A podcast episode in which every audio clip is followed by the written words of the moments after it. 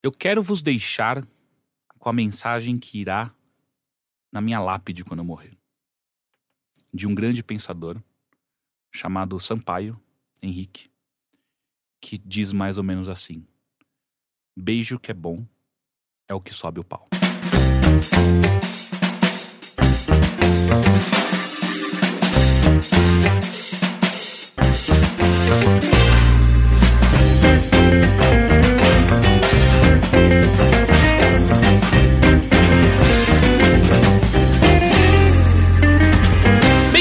Mais um Bilheteria! Meu nome é Caio Teixeira. Eu estou aqui com. Heitor de Paula. Henrique Sampaio.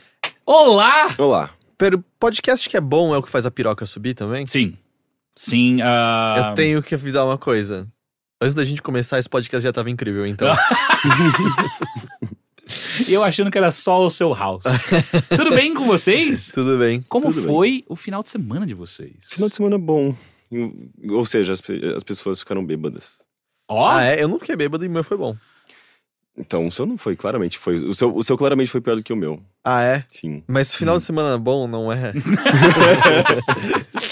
Ah, Eu acho que também. é, também não, eu não, eu não bebi nada, na real. Mas eu, eu fiz coisa. Cara, eu acho que eu tô com um problema de inapetência, assim, sabe? do quê? É, eu fui numa feira vegana com a minha namorada. Ah. Tô achando que eu tô doente. O pau não a subiu, gente, né? A gente.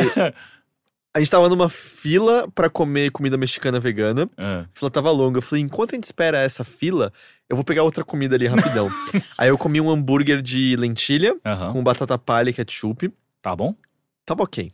É, eu já foi a segunda vez que eu vou nessa feira vegana. A primeira vez tava muito bom, essa vez tudo tava médio. Hum. Aí eu terminei de comer o negócio inteiro. Aí chegou a nossa vez na fila. Aí eu pedi um burrito de, de soja chili. Aí eu comi o burrito inteiro. Aí minha namorada tinha pedido um hot dog chili nachos. Ela Ah, achou não- que não tava bom. Aí eu comi a metade do hot dog dela. Caralho, Heitor. Aí a gente tava numa outra barraquinha, ela falou, tô com sede, você quer uma água? Eu falei, "Ah, você, não quer, você compra uma água pra mim? Eu falei, vou sim. Falhei, ah, no meio do caminho tinha uma barraquinha vendendo espetinho de morango com chocolate. E aí aparece aquele espeto de... Você viu a foto? Puta É. que pariu. Eu Aquilo, aquilo existe de verdade? Não, é aquilo. tipo, eu- Aquilo não é Photoshop. Aquilo não é uma colagem quando você pega a imagem, Não, não, recorta aquilo. e dá um Ctrl-C, Ctrl-V e estica. É, eu assim. recomendo. Instagram, Zito Silva, entra É. lá que você vê a- a- do que a gente tá falando. Eu acho que tinha uns 50 centímetros aquele espetinho. Cara, era ridículo. Aquilo É, era tinha, meio você... 15, tinha 15 morangos aquele. É, é, é. Aí eu comi 75% daquilo, mais ou menos. Mas aí... como que ele, aquilo é vendido de fato, assim, tipo... não, eles estão dando. é- é tipo, como por favor, fosse- levem, não aguento mais pessoas- morangos. eu, eu, eu me questiono se as pessoas querem comprar um negócio tão grande, porque elas É, eles não dando o. Heitor foi tipo a primeira e única, Tipo, sabe? Não, não, tira da barraquinha, já vai batendo na cabeça da velha. Não, assim, ela te entrega com e- duas mãos, parece tipo entregando uma espada. Uma espada você. Excalibur pra você. E aí... Guerreiro tome aqui. Mas você não, não causou nenhum acidente? Não, não, eu saí andando com aquele negócio ereto é, e o espetinho também. As pessoas se separavam naquilo e... E, tipo, todo mundo olhando. E aí, tipo, chamava atenção por onde eu passava e tal. E aí que o lance. eu Mas não era natural? Não dá nem, pra, não dá nem pra colocar Digo, na boca, porque o o seu espeto. braço não, não tem o tamanho do espetinho Não pra é, você. tipo, eu usava as duas mãos pra deslizar o morango inteiro pelo espeto até o outro lado. Mas em algum momento você não tem que quebrar. você ah, eu não quebrei, eu fui puxando o negócio inteiro Que um coisa um. pouco prática. E aí. Porra, pra quem é engludidor de espadas é perfeito, né? Exato, porque é delicioso. Você enfia em tudo e Isso, e Eu já depois tem uma saí dige- sem nada. E depois sem tem uma nada. digestão fudida Sem. Todos os morangos in, E vou dizer, intactos e, vou dizer, os morangos estavam, tipo, é fresquíssimos, isso? suculentos, deliciosos. Atibaia, Atibaia. provavelmente. E aí, depois disso, a gente foi pra uma outra barraca. É, ela, minha namorada pediu um quentão. Eu fui comprar um quentão pra ela. A barraca Saiu tava com mais 20 vendendo, tava vendendo raspadinha também. Eu peguei uma raspadinha. Caralho, É, infelizmente, o leite condensado era uma merda porque é leite condensado vegano. Ah, é nojento. Puta, E é aí, muito é- ruim. Puta é muito doce, né? É muito, É. muito doce. Não, ele não tem gosto de leite condensado, ele tem gosto de açúcar É, e aí eu comi essa raspadinha. E aí na saída tinha um cara com um pilão gigante falando: Ah, paçoca no pilão! Aí eu falei, pô, eu quero experimentar a paçoca no pilão. Aí eu cheguei, ele fez uma piada machista. E aí ele pegou uma Você concha. cuspiu paçoca na, na, na cara dele. Aí ele passou uma concha na, na, na, na paçoca do pilão. Falou, aí ele falou, experimenta. Aí eu ia pegar, tipo, um, um- sabe, uma- dar uma beliscadinha pra pegar ele. Não, que é isso? Abre a mão. Eu abri a mão e virou um bolo de paçoca. Tipo, minha mão tava imunda, tá ligado? Eu tava mexendo nos gatos que estavam pra adoção ali. Puta que Ah, pariu. mas- mas é, não se desperdiça a paçoca dada, Toxo- né? Toxoplasmose. E cara. aí eu virei, parecia um troglodita, comendo a paçoca da minha mão. Em que momento você começou a passar mal? Só pra eu entender. Ah, umas duas horas antes disso. e, e aí, tipo, e a paçoca do pilão não era muito boa, não, mas ele foi, tipo, tão ágil que, tipo, eu saí com um copo de paçoca na mão. Mas De lá. lá. você havia comprado que ele Eu tava comprei. eu com- distribuindo? ah, a minha mão ele distribuiu. O copo eu comprei. Ah, mas essa feira vegana é legal, acontece acho que uma vez por mês ali na Avenida Jabaquara, num colégio ali. Uhum. É, o bom é que você chega na porta e tem sempre umas palestras rolando num. num... Do quão mal é comer carne? É, não, é- não, isso é a camiseta de todo mundo fala o tempo Uhum. todo. É, eu, a Nina me dá umas porradas cada vez que eu faço piadas alto relacionada a, a, tipo.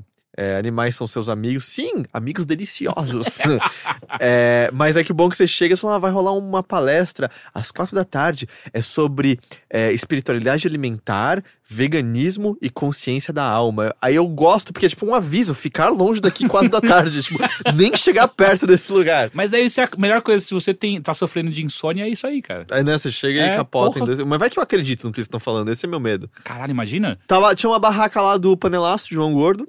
Eu Olha não só. entendi, tava só vendendo um monte de sriracha, não, não saquei. Que é ele que faz. Ah, é? É. Sério? É uma delícia a sriracha. Sim. Não, não, ele faz o próprio, né? Ah, tá. Não é, eu só não é conheço a marca eu... Sriracha Ah, dele. tá. Eu só conheço a que eu comprei no mercado. Não. Mas por isso que tô preocupado, meu apetite tá ruim, sabe? Não tô comendo direito. Tá? É, Tá, é. Tem uma lombriga aí, te comendo por dois, né? Nossa, mas eu, eu saí. Eu saí o, o lance de Ou vai comida tá vegana. grávido. O lance de comida vegana é que você se entope, dá uma hora e está faminto de novo, né? Não, não me Não alimenta. sustância. Não, não me sustenta. É, é- é que eu acho que eu vou fazer a mesma piada que eu fiz do João, João Gordo. e Aqui eu espero que ninguém. É porque o sofrimento dos animais não tá na comida. Não, essa Não, piada de novo não devia é ser feita. é, Não, né? não. É não horrorosa. funcionou a primeira, você não devia É, fazer. é mesmo. Não, é.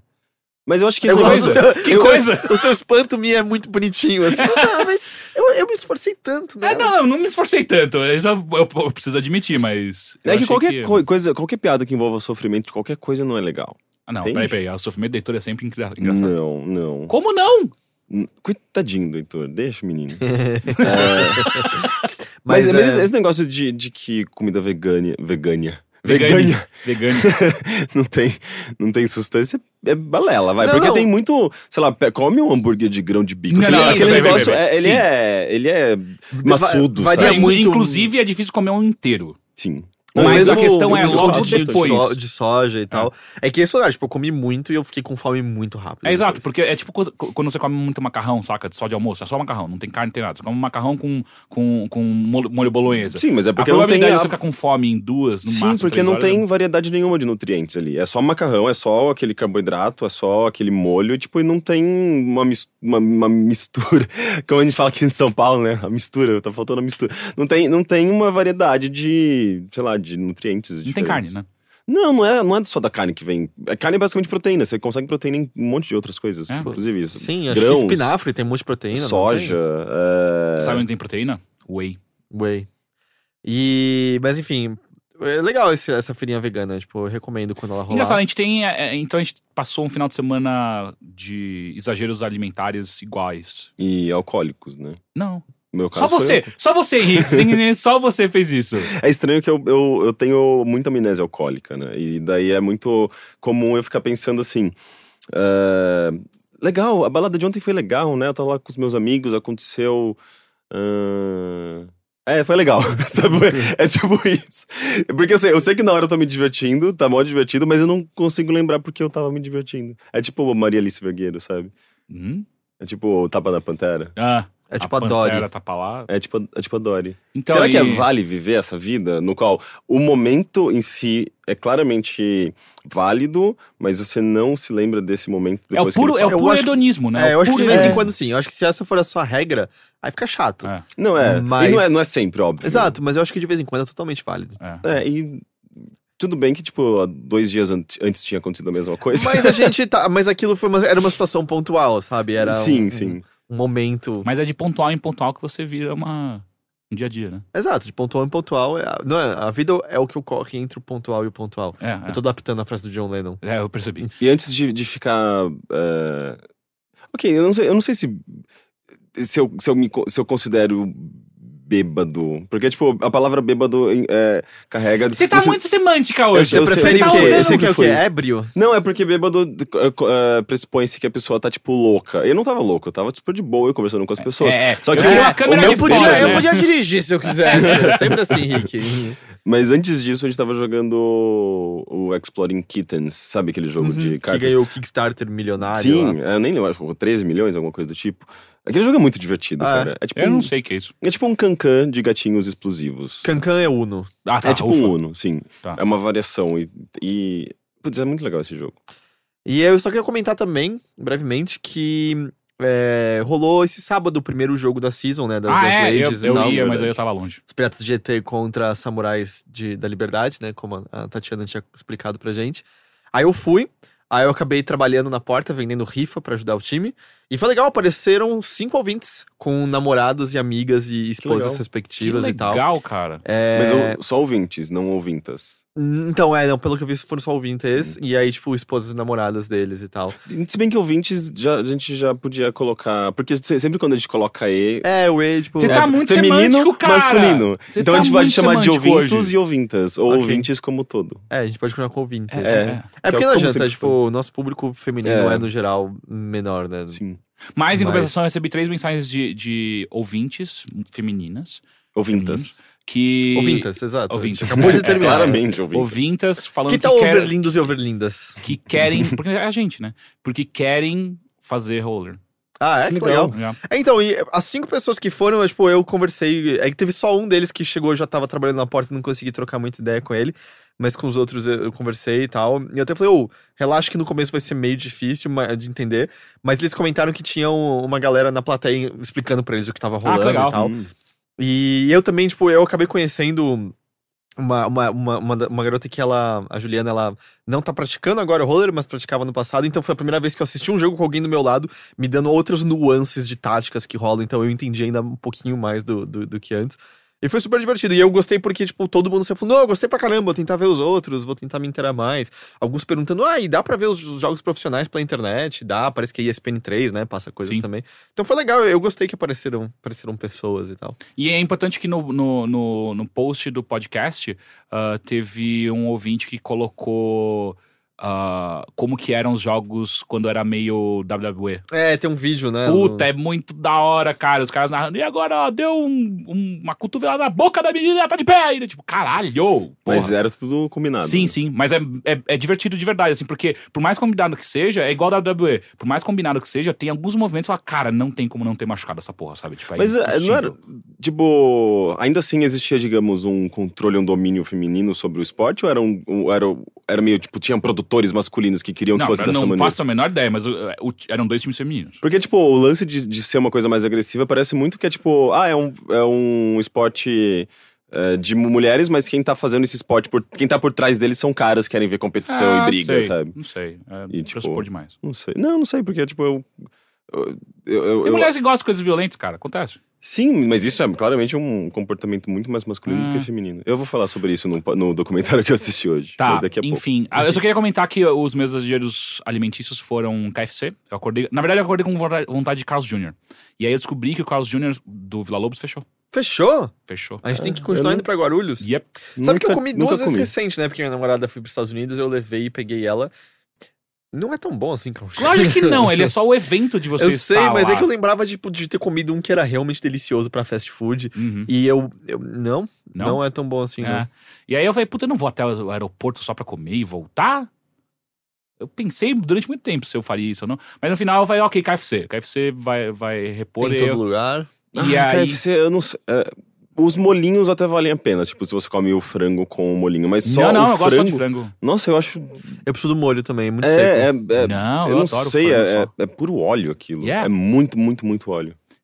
Não, sim, é, é tipo, você vai consciente de que você tá perdendo um pouquinho, seu- o contadorzinho da sua vida total caiu um pouquinho a É cada porque não, não que é você só dá. uma coisa, é, sei lá, tipo, gorda. E eu pedi um é, box é, meio, meio que tipo cancerígeno aquilo, sabe? É, não sei. O box Ó, que óleo- é, óleo- óleo que quando você é o consome hambúrguer óleo de... de- frango. O meu tinha É. catupiry e bacon.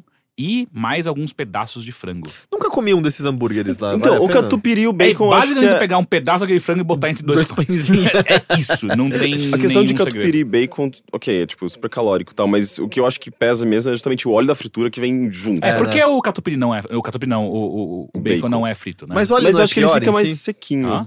É, o óleo não é pior do que... Mas É. o, o, o bacon foi frito no óleo também, cacete. Mas que hora você comeu? Hã? Entendi. Se for Uma da ca- tarde. É, essas são as minhas regras. É, por exemplo, pra engordar, salgado não conta e café da manhã não conta. Caralho, E aí, isso a gente explica tá- muita tá- Então, coisa comer bacon vida, no café da Tá- manhã. Não, e é, assim que, né, que a população norte-americana é, pensou, e Exato. por isso que eles são todo É, mundo muito magrinho, saudável. né? Muito Que minha saudável. namorada fica puta, que fala, tipo, ah, eu não vou comer esse bolo porque eu não quero engordar. E de repente tô comendo uma pizza de catupiry. Ela, eu não entendi isso, eu que você não queria engordar. Eu falei, não, salgado não conta. Sim, Ô, mas- salgado, mas é bom salgado comer. é alimento, eu preciso dele pra Mas, viver. mas é sim. bom comer proteína de manhã. E na, na- os, os norte-americanos, eles costumam comer bastante proteína à noite, aliás, de manhã, porque eles comem muito ovo, bacon, só que também são coisas meio calóricas demais. No Brasil, a gente não consome muita, muita proteína É, de é, manhã. mas no final, É mais bota, bota na né? balança Pão, qual é a população mais queijo. saudável, sabe? Desde que eu parei de tomar leite, eu, eu, tenho, eu tenho mais, tipo, comido um pedaço de mamão e banana de manhã ou tomado um iogurte, alguma coisa assim. Onde É, tá a é bom, proteína é bom. Ah, iogurte tem Ah, precisa? Ele acabou de falar, era essa Não, não, mas, mas iogurte e leite tem um pouco de proteína, assim. Só não, não- só acho que só não tanto quanto, sei lá, ovo. Ovo tem bastante. E só falando em fast food, eu lembro. eh, Na verdade, eu vi os dois sendo retweetados pelo Corraine, então eu não sei das informações extras, mas parece que tá vindo pra São Paulo um Taco Bell Uhum. e um Wendy's. Não, o Wendy Sim. é verdade. Eles, E o eles- Taco sim. Bell também. Eu É. vi também isso. Mas eu não tô entendendo porque as pessoas estão tão felizes com o Wendy's. É tipo, é- ele não é bom, gente. Ah, não, pra, em termos de fast food, eu acho que tá, é melhor que Burger King, mas até aí, tipo, o cocô que eu fiz de manhã é melhor que Burger King. É, é, eu discordo plenamente Ah, disso. é, eu mim acho que é ele- eu acho que ele tá pau Não pau com o idêntico em termos de McDonald's. sabor, sabor mas é, equivalente, assim, em termos de qualidade, em termos Eu de eu acho que ele, eu acho que ele, eu acho que ele, experiência acho que ele é pau a pau com o. McDonald's, assim. Ah. Pra mim deve ser tudo, tudo a mesma coisa. E Taco Bell é ativamente ruim. Não, a gente, e a gente só, só pira Bell. nessas É coisas porque a gente paga pau pra, pra americano, né? Porque não tem nada demais. A gente já sabe como é a experiência de um fast Ah, food. É, vai ser a mesma coisa. As É, pessoas né? são imbecis só. Enfim. E, e- e lá, e lá- Mas é que lá- talvez- lá estarei eu na fila do Andy quando serei. Eu tenho certeza. Mas é que é eu eu barato tô- eu tô também, me incluindo normalmente, né? nisso Essa também. que é a coisa, tipo... Barato daquelas, né? Porque o McDonald's tem, tá com lanche de 30 reais agora. Ah, é? É aquele... Ah, não, já, já tá bizarro. Tipo, almoçar. Eu lembro quando eu almoçava com 15 reais. Nossa, mas 30 conto eu como no Gopala. Não, sabe? é, exatamente. Não, e é Não um faz mais lanche. sentido. É um lanche que é, tipo, linha signature. É, eles estão tentando passar, Ah, é transmitir uma coisa o meio gourmet. Mostarda É, de João. e o- Exatamente. Mas continua sendo Não, mas a mesma mesmo coisa. os lanches é o mesmo tipo cara. de, tipo, se você de, pedir um de- cheddar com batata e refrigerante, já sai 22, 23 É, reais. já estão mais Tipo, caros. Mas esses lanches novos, eles, assim, tipo, o mesmo tipo, tipo de É, carne, é, não, não tem nada de muito especial. O pão até que é bom, é diferente dos outros pães, mas não, sei lá, tipo, É. eles estão tentando transmitir uma, uma, uma coisa gourmet, de, um- de um, parece que é um chefe fazendo um hambúrguer pra você, mas não tem absolutamente É, não. nada a ver com a comida que você vai, que você come num restaurante, Eu sabe? um experimentei hambúrguer. o. Eu amo. artesanal. Eu amo mostarda de João e eu comi esse do A McDonald's. gente, a gente falou sobre isso já. Falou no podcast? Sim. Ah, tá. É horroroso. É, É. eu não gostei muito. não. O... Mas enfim, depois disso, eu vou. Sabe o que eu vou fazer?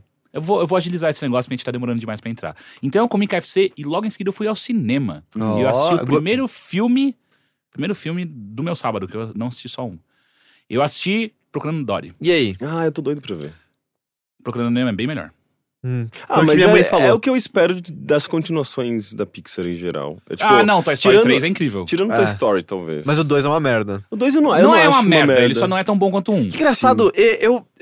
Eu sempre achei que era um consenso que Toy Story 2 era uma merda, porque eu Não. lembro que eu fui assistir no cinema quando saiu, e aí anos depois eu descobri que tem gente que acha incrível. Eu não, acho o 2. incrível não é, mas ele não é tão bom quanto O 2 pra um, mim não. parece um episódio de seriado longo. Não, que isso. Não, cara. ele, ele é. Ele é um, eu acho que é um filme bonzinho, assim, tipo, não é nada comparado, sei lá, tipo, a Carros 2 que todo mundo. Peraí, Carro Zoom é Consi- uma bosta. Eu não acho tão. Cara, é muito ruim aquilo. Não, talvez Só é- não é é tão que ruim quanto seja- aviões.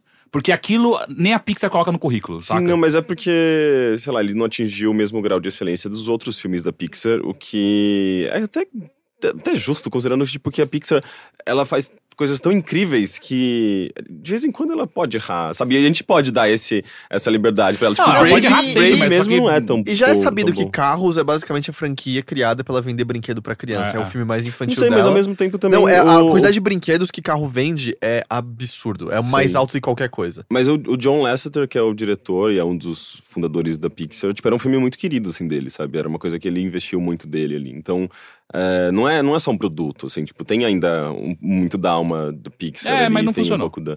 Ah, eu não acho tão ruim, assim. É, Eu acho sei. que a Pixar tem muita coisa ruim, na É. real. Tipo, o Up Mas- eu acho bem ruim. Qual? Não, Up. não, de maneira alguma, é lindo. Up não, aquele Up, eu acho mó legal. Eu acho que, tipo, É ele tem lindo.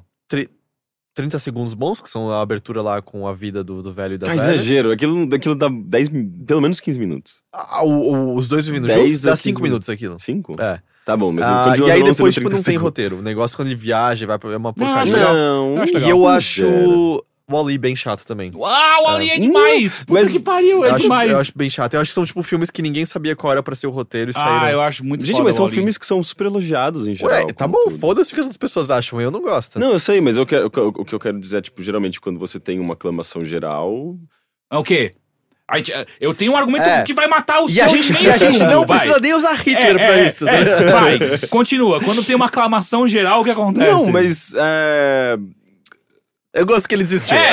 É, Essa é a resposta Não tem correta. como. Não, não, não, não, acho esse que tem argumento como. Tipo, é pega a Toy inválido. Story 3 que vocês dois adoram. Ah. E é um filme que, tipo. Ele, foi, ele concorreu ao Oscar, inclusive? sei, não? mas Ah, se Acho alguém- que todos da mas- Pixar concorreram Mas se alguém Oscar. acha uma bosta, tá É. no direito de achar uma bosta. Não, não, sim, claro. Mas eu, eu digo. Ah, mas às vezes você tem que ser muito. Como se chama? Ni- ni- ni- Mano, nitpicking. isso? Nitpicking. Nitpicking. Sabe? Tipo, muito. Uh, ranzinza, sabe? não, pra não, você eu, eu, encontrar tipo, defeitos ah, num, num eu- filme mas eu, não, tem eu tanto- acho que os defeitos de Up e Wall-E são evidentes, os roteiros são ruins. É O Não são desenvolvimento de- ruins, eles são podem ruins. ter alguns O problemas. de, o de eles não Up, especialmente, é um roteiro completamente perdido e sem graça. Não, é. é não, ah, como? A gente vai fazer uma análise de roteiro agora. porque ele introduz aquela. A, a- a morte, o velhinho perde a esposa, ele vira um homem ranzinza Uhum. e solitário e tudo mais. E ele começa a descobrir naquele garoto uma, uma, uma fonte de humanidade que ele não tinha, que ele tinha com a esposa. E o menino que incentiva ele a ter aquelas aventuras que ele vivia e a esposa, tipo, É, queria. Você acabou de literalmente escrever todos os roteiros da Pixar. É, Não, sim, sim, sim. todos. Procurando, no- procurando Nemo, a Dory é exatamente o que o garoto é pro, pro velho. O Wall-E, a robozinha é exatamente o que o garoto é. Ah, todos os bem, filmes da Pixar têm o mesmo roteiro. Mas é uma é, fórmula. Buzz que- Lightyear é, o que, é, é isso pro Woody. Sim. É, Mas é uma fórmula que funciona. Tudo bem, mas meu ponto é que, tipo, é- esse é o arco que vai acontecer, mas aí a casa voa e eles vão pra aquele lugar sem graça e o filme vira um Como negócio. sobre- assim? É sem graça, tem os cachorros que Ah. Vira um é- lance é sobre lindo. cachorros falantes. Caralho, é É, demais! é o roteiro mais perdido tipo, Não, na história eu da assumo- Pixar. eu- eu E tem tenho- um assim, Dodô! Não, eu, eu, te- é, eu tenho o Dodô, é verdade. Ah, é? No filme é sobre aquele pássaro horroroso. é? Dodô! É, É lindo, é muito bom. Mas eu, eu acho que o maior problema desse roteiro é o vilão, que é, tipo, é vazio, completamente Ah, não, vazio. e ele é apresentado no, no último terço É, do é, filme é não faz o menor meio- sentido. Isso eu concordo. Justo, porque é o meio roteiro é rápido. horroroso. Não, cara, tirando essa parte, todo o resto, ele, ele é cravado de momentos incríveis. E aí É, o eu Wall-E é a mesma é coisa, tipo, metade é sobre a solidão dele no planeta e metade é sobre pessoas obesas vivendo numa nave. Ah, né? é uma Tipo, crítica eu interessante. acho Eu sei, demais. mas é muito perdido, é tudo muito solto. Você fica sobre o que que é esse filme. Aí depois é sobre Mas uma isso coisa é que. ótimo, É é, que- quebra, É, quebra expectativas é, e quebra é que tá. fórmulas. Eu, não, eu acho que é, tipo, tudo só mal escrito mesmo, assim. Eu, eu acho que são dois roteiros bem ruins. Eu não. Tipo, eu saí entediadíssimo desses filmes. O Up eu quase saí na metade, eu não tava aguentando no Eu vou, colo- eu vou colocar você pra assistir... é, Tem um filme chamado Carrinhos, já ouviu falar? Sim, sim. Eu, eu sei, eu sei que é, é... do mesmo estúdio que trouxe Ratatouille pra Sim, gente. né? exatamente. Ratatouille? eu, vou- eu vou colocar, fazer uma série, uma sessão desses filmes pra você ver. Ratatouille. Ratatouille é incrível, por exemplo. Ratatouille. é Eu odeio Ratatouille! Ratatouille é incrível. Eu odeio, assim, ativamente eu queria queimar todas as cópias de Ratatouille. Por quê? Porque é ruim, Não é é. chato pra caralho. Não, é- é- é, agora é a a nossa mesma, vez de- é a mesma merda de derrubar. roteiro que Não, você aí vê. que tá. Teixeira, você tá completamente no seu direito de achar Ratatouille Eu uma merda. Não, eu, vou, Eu eu, acho vou- eu- incrível. Eu, acho que é um absurdo porque a grande maioria das pessoas acha esse filme incrível. Que pariu. Teixeira. Eu até bati minha É. cabeça na cadeira agora. Você saiu de pau duro de Ratatouille? É a única maneira. Sim, e pelo rato. É, Voltando a Dory. É verdade. É verdade. É que agora eu tava querendo achar mais polêmico. Tipo, quem acha. Como é que é Procurando os Bichos? Hã? Zootopia. Quem acha Zootopia? Eu não é assisti bosta? ainda, É animal. mas eu queria ver. É divertidamente. Ah, eu não gosto muito. é divertidamente divertidamente, eu acho que é dos melhores em muito É, tempo. É, então, eu não gosto muito. Eu Viu todo mundo, pra todos os. Qual você não gosta, Rick? Ó, Da- rapidão. Da Pixar? É. Bim Bom é o personagem mais chato naquela Eu- bosta. eu chorei queria na- bater eu- nele o eu tempo chorei inteiro. naquela O que, que é bem bom? É o bicho Ah, é amigo o palhaço. imaginário. É. Não, é um elef meio elefante, É, é um- meio. É, um palhaço. Um palefante. eu, eu chorei naquela cena. É, não, é, eu acho É, lindo então eu também. não. E, Inclusive, esse filme, pra mim, era tipo, eu, eu vou chorar no final desse filme e foi tipo. Não, no final não. Eu chorei naquela, você sabe qual que eu tô falando. Sim, Nossa, eu mas chorei em é- vários momentos. É. Qual que você não gosta da Pixar? Eu acho que Brave. o Que Cora- isso? Brave é Ah, mó da hora. Brave eu nunca vi. Porra, é, muito da hora, Brave. Eu acho meio fraco Mas demais. é da Pixar, não é da Dreamworks? Não, É da DreamWorks. Pixar. Não, é da Pixar. É? Da Pixar? Sim. É, foi, inclusive, acho que foi o primeiro filme da Pixar com personagens humanos. E o da Rapunzel? Rapunzel da Enrolados. Disney. É da Disney? Sim. Ah. Tem Enfim. Luciano Huck. Então tá tudo Mas, bem. mas aí que tá, Brave eu não acho ruim, eu só acho que, tipo, é, tá, tá inferior, é inferior aos outros, assim, talvez até ao, ao Carros mesmo. Que? Não, não, não. Carros nunca entra. Ele só, o carro só não é pior que aviões. Carro só não, Não, é pior tá que ok. robôs. Não tem robô. Robôs? Ah, mas esse Tem. é da, É da DreamWorks. Ah, é, né? ah, é, ah, é. Que é Não, o Ian, é Ian. McGregor faz a É, voz. é, Esse Sim, é esse DreamWorks. é ruim. Mas e Dory? É, é tão bom ou é tão ruim quanto esse? É que ele tá tentando voltar pra polêmica. Então, Dory. ah, Dory, eu acho que é- é- ele sofre do principal problema que é. Procurando Nemo, a coisa mais foda mesmo é toda a viagem do Marlin pelo oceano tentando achar o Nemo, certo? Enquanto você tem incertos do que o Nemo, o Nemo tá fazendo do lado dele do oceano, né? Ah, só que toda essa aventura é uma grande jornada, é um épico, né? Tipo, como que ele vai chegar lá, ele descobrindo coisas do oceano e a Dory provando pra ele como ser medroso não é interessante, não é legal. Ah, o problema é que nesse, a Dory é quem vai procurar os pais e ela atrava- atravessa o oceano, enquanto o Marlin e o Nemo têm que ir buscá-la. Ah, eles aparecem no filme? Hã? Eles aparecem Sim, no sim, filme. sim. Ah, só que o que acontece é que a Dory é a personagem divertida e o Marlin e o Nemo não, eles são muito chatos o tempo inteiro. Porque o Nemo não tem a espontaneidade da Dory, ele só é tipo uma criança chata tentando provar pro pai dele que ele que é um adulto chato. E o pai dele é aquele cara chato, mas que boa parte das vezes. Tudo chato pro Teixeira, já percebi. Não, esses dois esses dois personagens. Ele é aquele cara chato que você no final você fala assim: Ah, eu concordo, tem que tomar cuidado com algumas coisas, saca? Tipo, não faça algumas coisas. Ele é meio que a, a- a voz da razão, mas de uma maneira meio exagerada, e o, É, o Nemo que é o tá. contrário. Ele é né? o Dedé, que- não é? É, só que no, É o, no, no que Procurando que eu falei? Nemo, O- O Zezé. o Zezé. no Procurando Nemo, faz sentido esse personagem porque ele, ele é um contraste direto com a Dory. E nesse não, porque ele não tem, ele não tá tendo uma relação direta de conflito com a Dory. Ele é ele e o Nemo. E o Nemo é só tipo o- o- os debates que ele tem é quando o Nemo vira assim, é pai, mas eu sou seu filho. É tipo, cara, que chato, sabe? Tipo, O, o Nemo é caipira? é, talvez sim. É o Zezé. É, E pai. aí, e aí tipo, Ô, Zé. o, todo o épico que é deles viajando pelo oceano não é apresentado. É tipo, é sério, é- são três cenas.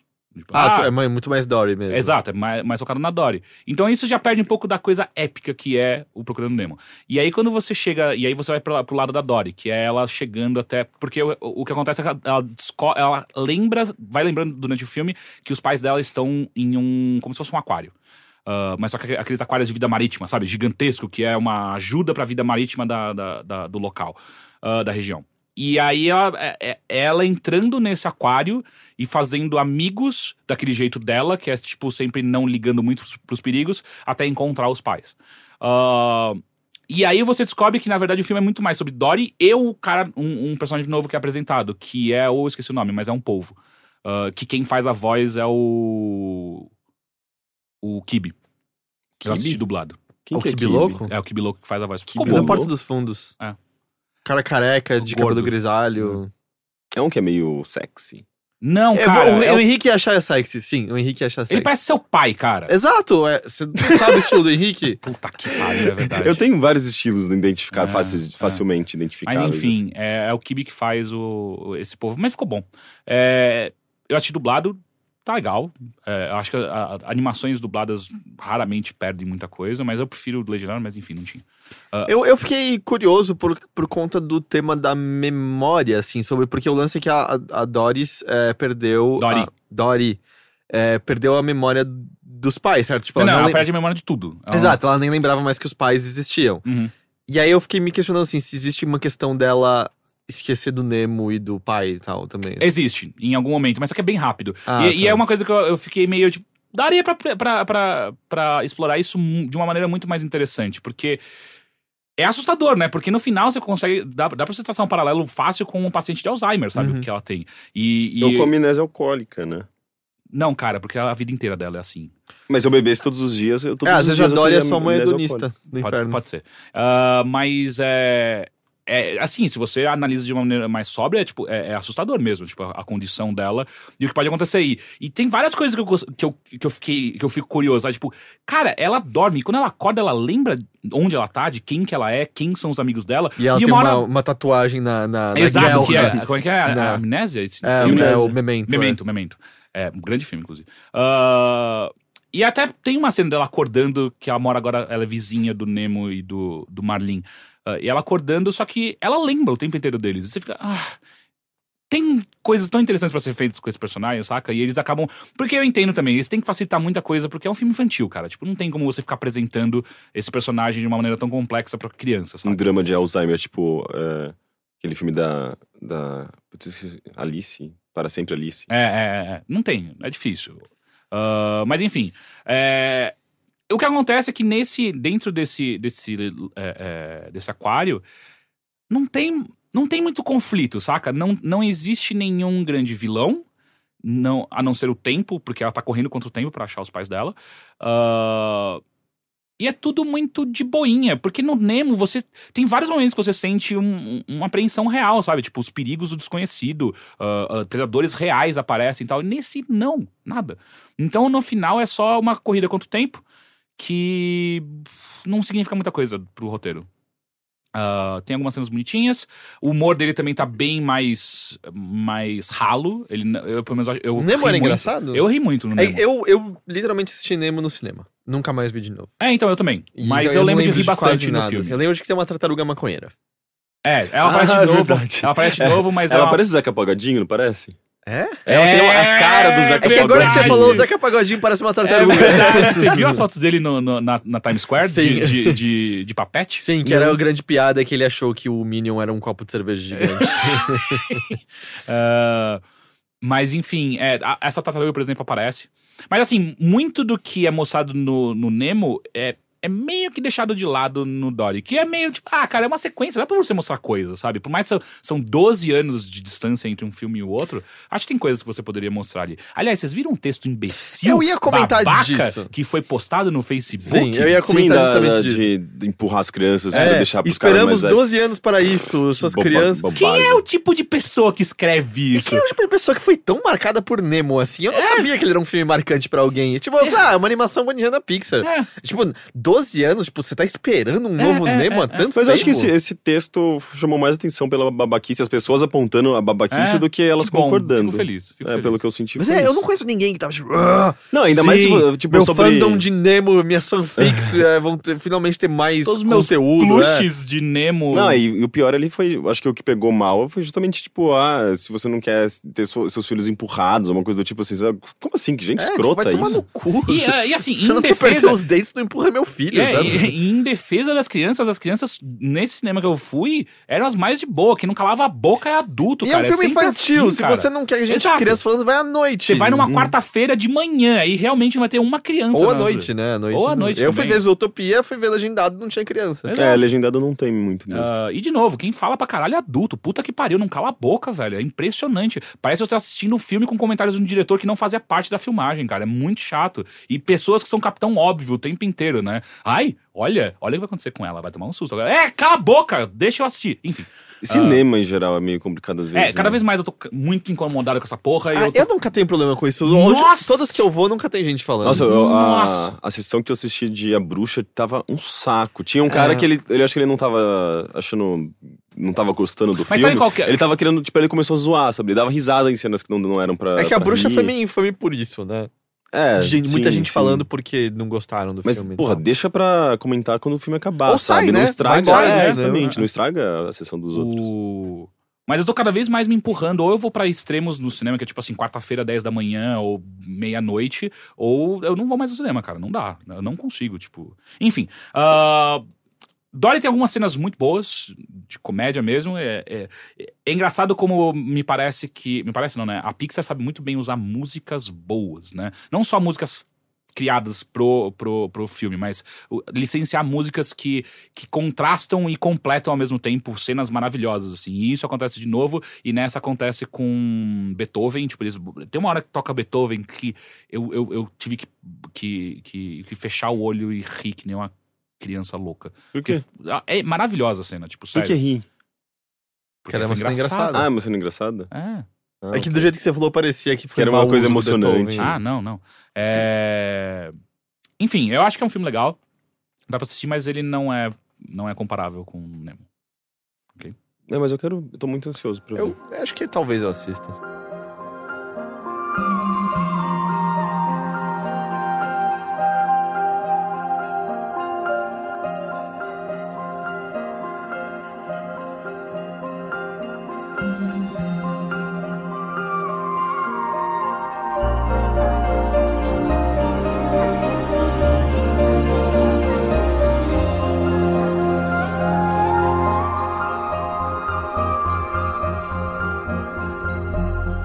Continuando minhas aventuras de sábado, o que aconteceu durante o, o, o Procurando Dory é que os últimos dois ou três minutos travou o cinema.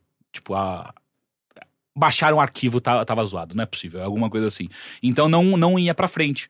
E aí quando eu falei, ah, cara, ok.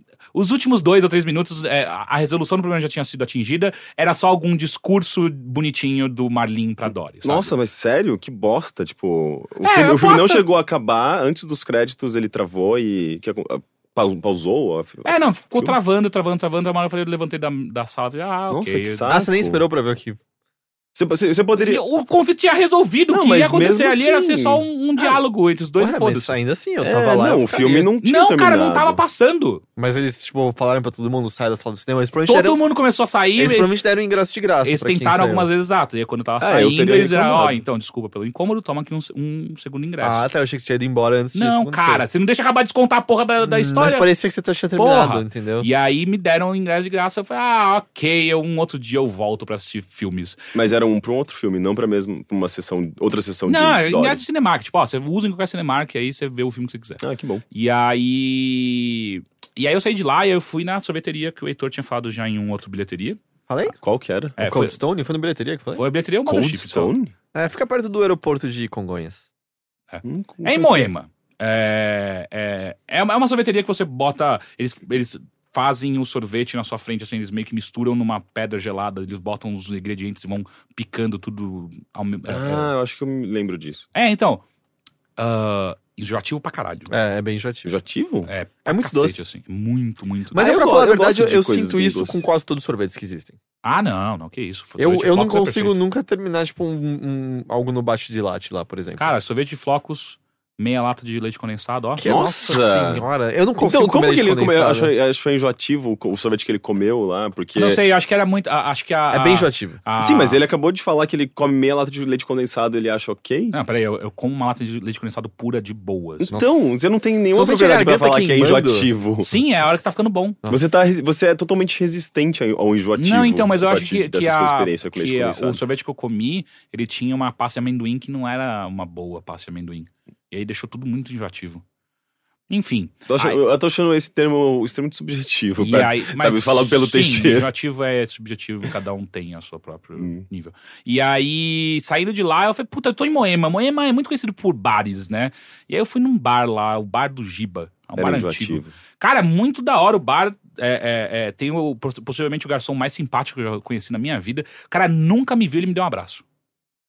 Eu não sei se eu ia gostar disso. Eu achei muito da hora. Tipo, pô, Logo de cara? Pô, ele deu um abraço. Eu, senta aí, senta aí. Aquela cervejinha, eu falei, é, aquela. Talvez Ah, tenha ele te me confundiu com alguém. com É alguém. possível. É, Ele total te confundiu com alguém, cara. Cara, mas por favor, confunda sempre. Porque foi mar... Eu me senti muito em casa, sentei já, tipo, sabe quando você senta já estirado Ah, na cadeira, mas, foda-se? mas eu, ia, eu ia achar falso. Não, não, não, dá pra ver no. A troca de olhares que a gente tava tendo era muito sincera. Talvez ele sofra de algum nível de Alzheimer, ele não sabe É, mais vai ver com que ele que nem tá a falando. Dory, sabe? Mas, Ou enfim. rolou um A bromance. única coisa que eu, que, eu não, que eu não aconselho no bar do Giba, se um dia, dia você for, Era não, cerveja que era muito enjoativa. peça, não peça a porção de, de- de pastéis. Por quê? Porque não são bons. Não era muito enjoativo. É meio caro e, e, por exemplo, é, é uma porçãozinha que vem pastel de palmito, de camarão, carne e queijo. E aí o pastel de camarão não tem camarão, é só uma pasta estranha. O pastel de palmito só tem gosto de catupiry, o que não é ruim, mas ao mesmo tempo eu pedi um pastel de, de, de palmito, eu quero palmito. E o de carne é gostoso, o de queijo é só um tablete de, de queijo prato, assim, no meio do, do negócio, que é tipo... É, Mas pastel em geral é bem satisfatório, Não, não. como um todo, não é? É muito raro. Tinha, tinha um disso. lugar nos Jardins que eu comia pastel é, e era tipo uma pastelaria, sabe? Tipo um lugar espe- especializado nisso. E era tipo uns recheios incríveis, sabe? A gente, tipo, a gente pedia por telefone, sabe? Delivery. Fora isso, eu nunca comi um pastel decente. Você nunca comeu pastel na feira? Sim, mas ele para mim eles são um pastel de vento, sabe? Ou aquele pastel que tipo de carne moída que você dá uma mordida, daí você olha lá dentro, a carne moída tá lá embaixo. Tipo, não adianta, você vai ter que comer um no, 80% do pastel, tipo só massa para até você chegar na carne Exato, moída. Eu, massa é é, incrível. eu ia falar, eu, eu sou defensor do pastel que não tenha recheio. Aí, ó, viu? Pastel só aquela massa frita tá ótimo. Às vezes eu compro aquela só, só o pacote de massa É. frita. Não, é, É então que eu faz evito porque eu casa, tento não comer lá. tanta fritura assim. Mas eu já tive também minha. É, ficou bem claro com o seu. Esse, esse Sua loucura. dessa- O que eu comi de gastronômica. fritura? Ah, não, mas é que você exagera, né? Ah, tá, mas é tudo vegano, então é saudável. Uhum, yes. essa pastelaria que eu é. Comia, salgado tipo, não tinha, é assim. tinha, tinha recheio do começo ao fim, sabe? Você mordia, você sempre ia ter recheio. E era um Sim. recheio bom pra Ah, e eu, bom, eu tenho boas memórias do pasteco, né? Pasteco, Ah, é pastel Vômito de, garantido, mas tinha de, de feijoada. né? Vômito garantido depois, mas durante era incrível. É, é. Mas, É, enfim, o pasteco é bem hedonista. É, é bem na hora mesmo, né? Não é nem uma horinha depois. é é- antes de engolir até. Ah, e aí, eu- é por isso que eu exagerei, né? Então eu comi KFC no sábado, daí depois eu fui pra, pra esse sorvete, porque além de ser enjoativo, é sorvete pra caceta, né? É muita coisa Quanto que vem. que é um um- menorzinho, 15 reais o menorzinho. Nossa, E é coisa pra cacete. É, o menor sabe? é, o menor é mais do que você quer já. É, é. Ok. Mas eu. Eu acho que, na verdade, eu imagino que a grana que eles ganham seja vendendo água, porque você quer uma É, é, água é, é. depois daquilo. É igual, E- é igual no, no theme, theme Park, né? Põe muito sal na batata, põe ela baratinha. é. Colo- Pra, pra, pra, pra pessoal Comprar. comprar refrigerante. Ah, e aí eu comi esse sorvete e logo em seguida eu fui comer um pastel, sendo que na hora que eu tava comendo sorvete, eu- nossa, aqui é tipo uma refeição, né? E aí eu acabei de comer o sorvete, cheguei no, no, no, no Giba, o garçom, mó gente boa, falei, porra, tá aí um pastelzinho pra acompanhar essa cerveja que eu tô tomando aqui. Eu exagerei demais. Enfim, aí eu tava indo embora, só que era umas nove da noite, não era muito tarde ainda. Aí eu falei, pô, será que tem algum filme passando ainda, ainda mais no cinema perto de casa e tal? E tinha. Caramba, você foi duas vezes no cinema. Exato. Eu tinha de graça um, um- Ah. um- um ingresso. E aí eu fui assistir o filme do Porta dos Fundos. Hum. Te falar que, porra, melhor que Dory. É, Ah, Porta dos Fundos. Eu não sei dizer hoje em dia, porque faz tempo que eu não vejo nenhum vídeo deles, mas era engraçado. Exato. É, é eu, que eu acho continuo que... achado, uh, achando É? eles. Eles são bons, assim. Os, os- os textos em geral são bons, as interpretações são boas. Eles sabem o que eles estão fazendo, eles sabem muito bem incorporar é, certas perspectivas, sabe? Porque eles não são, tipo, eles não fazem um humor. É, imbecil. Tem, tem um pouco de crítica, tem um pouco de, de sátira, sabe? É que, é que eu me lembro que assim, no meio já tinha alguns que eram bem sem graça, mas dada a quantidade que eles fazem. Exato, é é meio falar. O comum problema deles é que eles são isso. muito pro- é, é, é, é, prolíficos? Pode ser.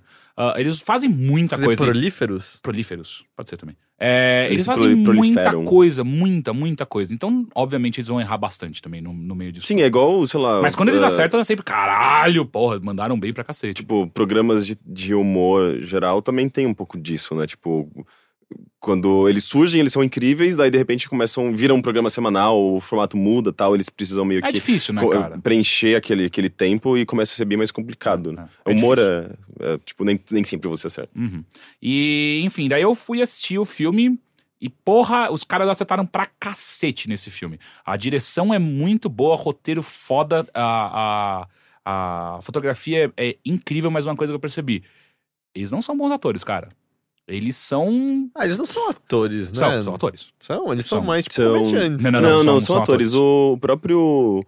é, Porchat é ator, o. do, o- do- como chama? do Vivier Do é Vivier. ator. Mas é que eu, ele é eu sinto ator. que eles sempre estão fazendo o mesmo papel, sempre. Exato. Isso não é ruim? É tipo que Então, por isso que eu achava que eles não eram atores, eu achei que eles eram, tipo, Hum, comediantes. É, não, eles são atores. Ah, e eles não são bons atores. Assim, quando eles estão fazendo o personagem que, vo- que eles estão acostumados no Porta, é da hora. Porque Sim, eles é o- entregam ali e funciona. Do Vivier tem que fazer uma cara de coitadinho triste, e o Porchat tem que fazer alguém histérico Exato, gritando. Eles exato. São esses É, e personagens. quando eles fazem isso, é tipo, ah, sim, funciona. Só que o filme, ele tem nuances ali no meio.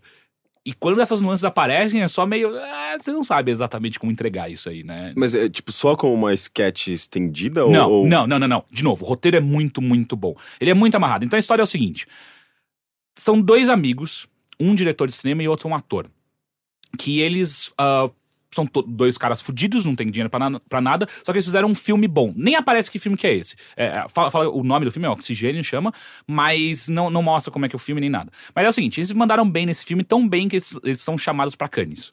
E eles chegam lá e, tipo, eles, certeza, tipo, a gente nunca vai ganhar essa porra, sabe? A gente veio aqui só pra da hora que chamaram a gente. E eles ganham. E aí, tipo, eles ganham e vão pra uma festa no, no, no pós, da, ah, da- só pros vencedores, e enchem a cara pra cacete e tal. E aí, no meio disso, o Fábio Porchat, que é o ator, ele escreve um contrato num guardanapo pro cara falando assim: ó, eu quero fazer, vou assinar um contrato vitalício com você, que tudo que você fizer. Eu tô dentro, eu, eu vou participar de todos os filmes a partir de agora. Pode assinar aí, assina, tal, tal. Com esse amigo diretor dele. Exato. E aí eles voltam pro quarto, bêbados pra caralho. E aí o, o, o, o ator des- desmaia de sono, o cara entra no banheiro e aí eles acordam pra voltar pro Brasil e cadê o, o diretor? O diretor sumiu. E o cara volta sozinho pro Brasil e passam-se 10 anos a partir daí com o cara sumido. Ah, o que acontece é que daí o ator se dá muito bem na carreira dele, ele vira tipo um global, ganha grana pra, cara- pra caralho, e ele é chamado pra ser um dos jurados de Cannes. E aí, quando ele volta pra Cannes, depois de 10 anos, ele encontra com o, o amigo dele no mesmo hotel, no mesmo quarto de hotel que eles estavam. Que ele tá fazendo, tipo, uma. ah, ah, tem um jornalista que tá perguntando como é que foi quando o cara sumiu. Eles vão até o quarto onde o cara sumiu, quando foi a última vez que eles os viram, se, se viram. E quando ele abre a porta do banheiro, tá o cara lá dentro. Tipo, Que bom, né? caralho. Tipo, é, é muito bom porque você é, economiza bastante, né? Fazendo isso. Você basicamente tem o mesmo cenário. Seu tempo passa, mas o cenário é o mesmo. Cara, os caras não estão tentando economizar nesse filme. Isso eu posso te garantir. Sério? É, não. É, é, é um filme de, de grande produção, sabe? Tipo, e é assinado Uhum. Que- por coisas Mas fodas, a- sabe? a- Tipo, tem a Globo no meio, Globo Não, Filmes? então, é, é o seguinte, quem tá. É, é coprodução da, da Paramount com. Eu não lembro qual que é a outra. E a distribuição é da Paris Filmes. Tipo, cara, Hum. são coisas. São uma- empresas bem grandes por trás desses caras. E tem a, a caixa por trás também. Teve divulgação? Porque eu senti Teve. que eu quase não vi nada de marketing desse Mas eu filme. acho que a divulgação vai- chegou por meios que a gente não consome mais, né? Que é TV aberta e tal. É, TV aberta, no metrô tem bastante propaganda. Uhum. Ah, então, e aí é, o cara voltou, e aí o, o diretor volta falando. É, Cara, como que você voltou? Onde você tava durante esses 10 anos tal? Ele é, eu fui abduzido por alienígenas intraterrestres. E lá dentro eu passei 10 anos debaixo da terra até organizar uma revolução no qual eu matei todos e consegui fugir. E agora eu voltei e eu quero contar a história da minha vida. Que, que curva é essa que esse Exato, dá? exato. E aí é ele montando um filme que é sobre essa porra dessa, de- dessa raça de alienígenas que vive no, vive no, centro, no centro da Terra. E o cara que é um ator conhecidíssimo, tipo, ah, mas eu assinei um contrato. Daí ele bota que, ah, o contrato é, é válido sim, o cara tá com o contrato ainda, e você vai ter que fazer esse papel, senão você vai ter que pagar uma multa de 10 milhões de dólares. Que é tipo sabe? um, su- um filme super B que pode detonar a carreira Exato, dele. e aí é todo a, a, a- a- a- essa coisa do cara, tipo, meu, eu não posso fazer isso com a minha carreira, sabe? Isso vai acabar comigo. E, e o filme vai mostrando como é que é o roteiro, e é tudo horrível, é nojento. E ao mesmo tempo, esse diretor ficou completamente maluco. É, é, é, e, por exemplo, ele contrata como um co-diretor um mendigo. E aí, tipo, ele- o mendigo passa a viver na casa dos caras. E é, e, é- e é aquele negócio que daí entra as coisas que o Porta sabe fazer muito bem. São referências on point em tudo, de cultura geral, sabe? Tipo, não são. Eles não, não parecem em nenhum momento aquele, aquele seu tiozão que tentando falar insta, saca? Eles sabem o que eles estão falando, eles sabem do que, que eles estão falando e como eles entregam todas essas re- referências o tempo inteiro. Então, são vários personagens que são arquétipos muito claros pra gente. Por exemplo, a namorada do ator, ela é a blogueira de moda que é famosa na internet só. Então o tempo inteiro ela tá gravando um Snap, ela tá fazendo um Insta, tá, tá gravando uma live no YouTube. ah, mas ela entrega de uma- isso de uma maneira muito. ah, e o nome dela é uma referência direta àquela blogueira fitness, a Pugliese. Hum. Enfim, é, é, é- é uma, uma tirada o tempo inteiro com essa daí. Daí tem um jornalista que acompanha a vida do ator, ele é da revista Tititi, que existe de fato, e é um, um jornalista de fofoca escroto, que tudo que ele quer é, é- é deixar o mais absurdo possível. Enquanto o diretor, ah, que é um cara maluco, é uma, uma zoeira direta com um diretor cabeçudo que acha que tá fazendo a coisa mais incrível no mundo quando é só uma bosta. E. e e aí vai indo, aí tem, tipo, o ator, o ator global, esse, o, o Porchat em si, ele não é nada excêntrico, ele só é um cara, que daí no final o, o filme tem toda uma mensagem de como aquele, o- a vida que ele achava que era do caralho, na verdade era só uma bosta. E é interessante. É, tanto que ele fica o tempo inteiro tentando voltar a, a, pro, pro teatro e o agente dele que não deixa. Ah, O lance, tipo, ele chegou ao sucesso, mas aquilo que ele aspirava, na verdade, meio que Exato. estragou a liberdade dele, as- as- ele não é o que ele queria. Sim, sim. Ah, mas, é, então, eu acho que essa é parte mais foda do filme, assim. Eles conseguem colocar referências à, à, à cultura nossa brasileira, muito focada no Brasil, de uma maneira verossímil, sem, para, sem parecer deslocado em nenhum momento, ah, enquanto bem é, é, costurado na trama. Não é algo que você vê que é gratuito. Tipo, entrou ali só pra ter uma piada fácil. Uhum. Então é, cara, ficou bem foda, assim. É- é, eu aconselho pra cacete. Ah, o final. Existe uma, uma tentativa dramática no final, que aí é onde eu acho que tem um maior erro, assim, de atuação. Tipo, o Porchat não entrega. Mas ainda assim, tipo, ah, funciona. E no final eu acho que eles deixam um gancho pra um segundo. Que eu, acho que é bem provável que eles consigam. Se, se- me parece que esse filme vai bem, sabe? Tipo, não, não tem por que ele não ir bem nas bilheterias. Ah, porra, eu, eu aconselho pra cacete. Tipo, vai assistir, é, é da hora. Eu fiquei curioso porque é difícil ver um filme. Tem muito filme de comédia brasileiro, principalmente filmes da Globo, mas todos eles são É, sempre Leandro- bem ralos e bem Toda vez que eu vou ao cinema tem e- algum trailer de um novo do Leandro Hassum. Sim, sim, sim, sim. Sim, e é, agora a piada é Leandro Hassum É, está forte. Que eu só vou assistir se botarem uma arma na minha cabeça e Não me é assim, tipo, você vê os trailers e são coisas pavorosas. Se o trailer é ruim daquele jeito, imagina eh, o filme, sabe? Tipo, é, quase todos os, do- dos, dos que você vê. E tem muitas continuações que são Aham. claramente, tipo, cool estão ali só pra arrancar dinheiro, sabe? Tipo, Sim. do povo que, E, que inclusive, vai meio que sem muito critério, sabe? Todos Parece parecem não é- ter não a muito sensibilidade do, do, tipo, tropa maluca do Didi, sabe? É, desse nível. Inclusive, então, eu acho esse legal filme faz muita piada de- com esses filmes. Hum, entendi. É, então eles fazem isso muito também, de É, meta, e né? até, até porque é uma liberdade, eles eles eles eles estão ali livres, eles não estão presos pela, pela Globo Filmes, sabe? Exato, Esses exato. outros filmes de comédia são todos da Globo Filmes, então é meio Ah, que inclusive a eles Xuxa têm essa aparece nesse liberdade filme. pra- Eu achei maravilhoso. Que foda. É, Porque a a Xuxa, a Xuxa Xuxa e. Porta dos Fundos, eles Assim, é estão super muito associados, rápido né? e claramente ela não tava no set com a galera.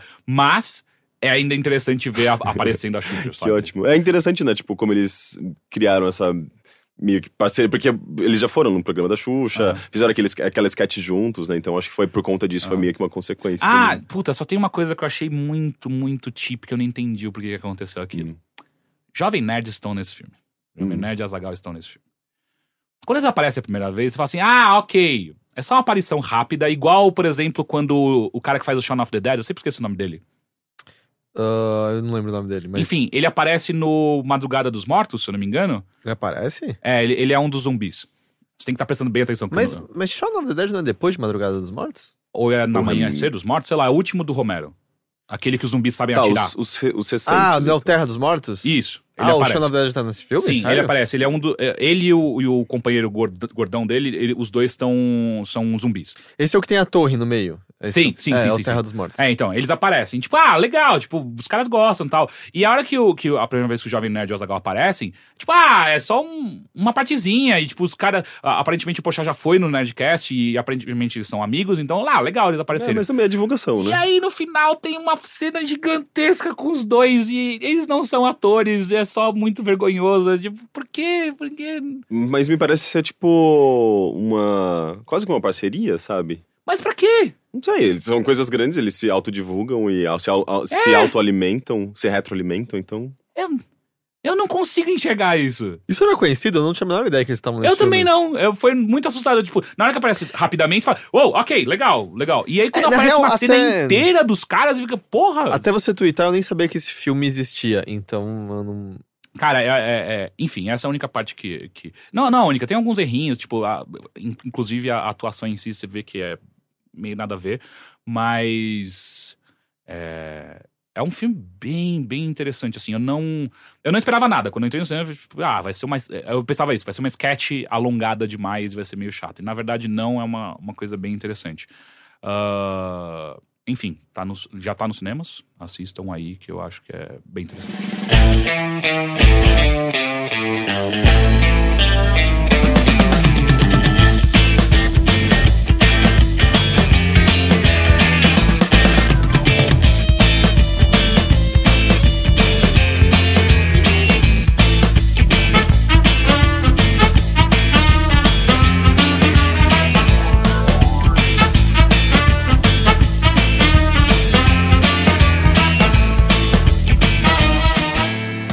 Sampaio.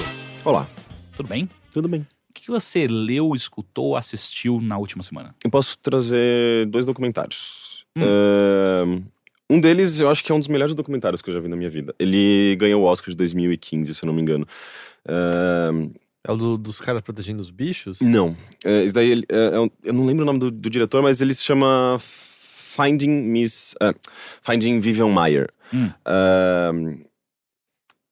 É, é- é interessante que é, uma boa parte desse documentário aconteceu antes do documentário acontecer de fato. Então, Peraí, antes... Que, quê? O documentário ele, ele começa a ser filmado a partir de um momento em que. Eu vou explicar melhor. Tá. É, esse cara ele encontra. é, ele descobre objetos de uma mulher misteriosa, conhecida, que ninguém sabia de, de- de, é, necessariamente da onde ela veio e quem ela era. Mas enfim, ele tem esse- essa série de objetos que, está sendo é, que estão sendo le- leiloados e ele se interessa e acaba comprando, adquirindo esses objetos dessa mulher. Ah, e ele descobre que tem existem muitos rolos de filmes ali, muitos, assim, tipo, questões de milhares de rolos de filmes de câmeras, ah, de uma câmera analógica antiga. Ah, e ele decide imprimir, imprimir não, ah, Revelar. pe- pegar os negativos e revelar. E ele descobre coisas absurdas, assim, tipo, fascinantes, assim. Ela era uma puta fotógrafa, ela tinha uma puta noção de composição, de... Ela tinha um olhar muito humano, ah, e as fotos dela são maravilhosas. E ele começou a ficar fascinado pelo trabalho dela, e, e por todas as coisas até que ela acumulou ao longo dessa vida. Você via que, tipo, ele descobriu que tinham objetos da vida inteira dela ali. E ele começou a querer que- recontar essa história e tentar, tipo, na verdade, descobrir quem ela era e por que ela era sozinha e eh, porque ninguém sabia dessa mulher e, e o que tinha acontecido de fato. Eh, e para ele conseguir contar essa história e transformar isso num documentário, ele eh, ele começou a tentar fazer exposições com as fotos dela, ah, porque ele meio que ele acreditou que ela poderia se, se, se sentir bem, digamos, na vida dela se ela fosse reconhecida. Embora a história dela mostre que talvez ela, ela, ela gostasse dessa, desse anonimato. Então é um, é um conflito para ele mesmo, sabe? Tipo, será que eu estou no. Eu, eu posso fazer isso? Expor? Isso é o documentarista meio que falando, Sim, tipo, sim, ele diretamente dos pensamentos dele, Sim, assim. sim, ele expõe isso. É, essa- esse conflito dele mesmo, de, de que. É uma, é, uma- é uma, é uma história póstuma. Essa mulher morreu, mas será que se ela estivesse viva, ela, ela gostaria de- dessa Exposição. exposição, e, de- e dessa divulgação desse trabalho? Então tem um pouco desse conflito, sabe, tipo, pessoal dele. Mas é, ele acha que a história dela é, é- é- valiosa demais para simplesmente ser esquecida, sabe? Ser- e não ser contada. Então ele decide fazer essas exposições é, com as fotografias delas e algum, algumas, alguns, algumas galerias se interessam e tal e chamam muita atenção, porque de fato é uma história muito interessante, sabe? Tipo, você tá vendo fotos maravilhosas de uma mulher que foi completamente anônima, sabe? E daí ele consegue esse dinheiro e acaba fazendo esse documentário. É, então, meio que o documentário começa na metade das coisas, sabe? Porque é, já tinha acontecido bastante coisa antes dele começar a filmar de fato. Mas enfim. é, e daí ele começa a investigar quem, essa, quem era essa mulher a partir das pessoas que conheciam ela e se aproximaram dele. E ele tenta descobrir a partir, tipo, até da, da, da fotografia, o que ela transmitia nas fotografias dela, o que ela via nas pessoas naquelas imagens e que diziam algo sobre ela. E é interessante que eh, ele, ele meio que descobre coisas curiosas. Ela era uma babá, por exemplo. Isso é, é apontado logo no começo, assim, tipo, é uma das características dela, eh, expostas, assim, tipo, até nos trailers que você vê e tal. Ela era uma babá, eh, ela cuidava de crianças, mas ela não era necessariamente a pessoa mais cuidadosa do mundo com as crianças, sabe? Então, tipo, tem uns depoimentos de uma das pessoas falando, tipo, ah, ela não me, não me, não me tratava muito bem, sabe? Enquanto que tem outras, outras pessoas que também falavam coisas do tipo. ah, sei lá, ela, a gente teve bons momentos, sabe? Tipo, alguns momentos, alguns dos melhores momentos da vida dela, possivelmente, sabe? Tipo, que esse, esse diretor descobre, ah, foram com crianças. Então, são coisas bem meio conflituosas e ela não era uma pessoa fácil, sabe? Ela. ah, mas ao mesmo tempo ela tinha ah, uma perspectiva de mundo muito curiosa, sabe? Tipo, ela não é. Ela, ela, ela meio que não, ela, ela parecia ser muito feminista antes mesmo do feminismo. Ela tinha uma noção de, de, de, de coisas que eu acho que as pessoas hoje em dia possuem, sabe? De, de imagem e. eh, é, é, é muito fascinante, sabe? Tipo, a, a personagem que, que você tem ali, é- que é essa mulher que não queria ser eh, descoberta, é, uma- é uma personagem incrível. E você só, só consegue descobrir isso através das fotos e dos depoimentos. Então, é meio. É, aquele lance de, de você conhecer alguém quando é- essa pessoa já se foi, sabe? É, é super emocionante isso, na verdade. E por mais que ela tenha se- seus efeitos, tenha suas qualidades, é, enfim, você se identifica porque eu acho que todo mundo é assim, na verdade. Todo mundo. Ninguém é perfeito, todo mundo tem seu, seu lado mais é, obscuro, que muitas vezes a gente esconde dos outros e. E sei lá, quando alguém tá provavelmente recontando sua história, el- elas podem chegar nesses fatos, sabe? Até aí você tipo, não tem controle, digamos, dessa, de- de- dessas, desses, seus def- de- desses seus defeitos. Mas enfim, é, tipo, é, é, é meio, é meio incrível você perceber essa pessoa como um todo, sabe? Com suas qualidades e defeitos depois que ela se foi, sabe? Uhum. É muito fascinante esse documentário. É interessante porque o documentário, ele, do jeito que você tá contando, parece aquela matéria muito foda que o Gay Talese fez ah, sobre o Frank Sinatra, que é o Frank Sinatra é, tem uma. Tem um resfriado. tem um resfriado. Que ele. Não sei se tem tradução, mas original é. é Frank mas acho que tem tradução. code, né? É. Ah, que é maravilhosa, porque é uma. É toda uma investigação que o Gay Talese faz sobre o Frank Sinatra, não falando com o Frank Sinatra, falando com todas as pessoas envolvidas e próximas a ele. Na verdade, ele só segue o Sinatra por uma noite toda. Ele não chega a conversar com ninguém, eu acho. Não, ele fala com pessoas. Tem certeza? Eu lembro que tipo, teve até uma leitura da matéria num This American Life recente. Ué? E é tipo é só o cara, tipo, seguindo o Sinatra por bares e bares à noite, observando ele, estando com outras pessoas, mas não conversando com ninguém. Eu tenho quase certeza que ele fala com pessoas. O que eu tinha visto, ele não falava. Mas... Mas enfim, é uma, é uma investigação interessante que ele faz exatamente assim, sem conversar com o, o, o, o alvo da pesquisa, né? E, tanto que é- ela é utilizada por muitos cursos de jornalismo como, como fazer uma boa investigação, sabe? Entendi. É, então, e, e o que esse cara faz é, é- é um trabalho bem assim, assim. Tanto é que ele tenta descobrir os antepassados, as origens, e, e ele... é, Ele descobre que não, ela não era americana, sabe? Tipo, como as pessoas. Aí, aí que tá, ninguém sabia direito o que ela era, porque ela ia mudando de lugares. Ela mo- morava sempre na casa dos, dos patrões. E, e ela ia sempre. Quase como se fosse um- uma nômade, sabe? Então, é, os depoimentos são sobre fases específicas da vida dela. E, e ela meio que parece que incorporava algumas, algumas características que desfaziam daquelas características anteriores. Então, é, é uma personagem muito confusa, até de se entender, porque ela meio que ia criando máscaras diferentes, sabe? Uhum. A maneira como ela se apresentava era diferente. Cada um chamava ela de um nome diferente, sabe? Às vezes era Viv, às vezes era Miss Miss Myers. A maneira de se escrever o nome era diferente. Então ela, ela meio que se aproveitava um pouco dessa, desse anonimato, sabe? Tipo, dessa. Ela não. Você via que ela não queria ser descoberta, sabe? Ser, ser aquela, aquela mesma figura sempre, sabe? E. E essa pessoa excêntrica, ela carregava tantas coisas, sabe? Tipo, ela, é, que, que tudo isso fica meio evidente na própria obsessão dela pela fotografia. Eu acho que fo- foram, não lembro dos números, mas são milhares e milhares e milhares de fotos, todas elas absurdas, sabe? De composição, de. de... Ela conseguia ter um, ter um lance sobre expressões eh, de- das pessoas, e ela usava uma câmera que é muito inter- interessante. Que era uma câmera que ela, que ela olhava por cima para tirar fotos. Sim, é uma câmera bem antiga. É, né? sim, eu acho que 1940. Uhum. As, fo- as fotos são de 1940 a 1980, 90, talvez. Ela morreu em 2000 e pouco. Ah, então, então as pessoas. ah, Você via que muitas dessas fotos, e ela tirava muitas fotos assim na rua, ah, e, e pegava meio que de surpresa as pessoas, mas elas em momentos ah, muito espontâneos ainda, sabe? Sem, sem poses específicas. E ela tentava pegar um pouco de tudo, assim, pessoas chorando, pessoas em desespero, pessoas eh, pegando ônibus na rua, sabe? Tipo, uma variedade enorme de. eh, expressões mesmo, humanas, sabe? E é curioso que normalmente você via as pessoas de baixo, porque essa câmera, ela, eh, você não, não coloca, não posiciona ela no, no seu rosto para tirar foto. Você coloca ela meio que na altura da sua barriga para você olhar por cima Uhum. e você ter essa. Não sei se ele espelhava a imagem, ou não sei qual- exatamente qual era o, o efeito, porque não, não era uma tela digital, obviamente. Uhum. É, então, as fotos dela meio que empoderavam as pessoas em geral, porque as pessoas eram acabavam sendo vistas um pouco de baixo. É, isso era uma, uma característica interessante da foto dela. Mas ela tinha uma, uma obsessão pelo bizarro, pelas coisas. Pelo, pela morte, sabe? Tipo, temas de morte.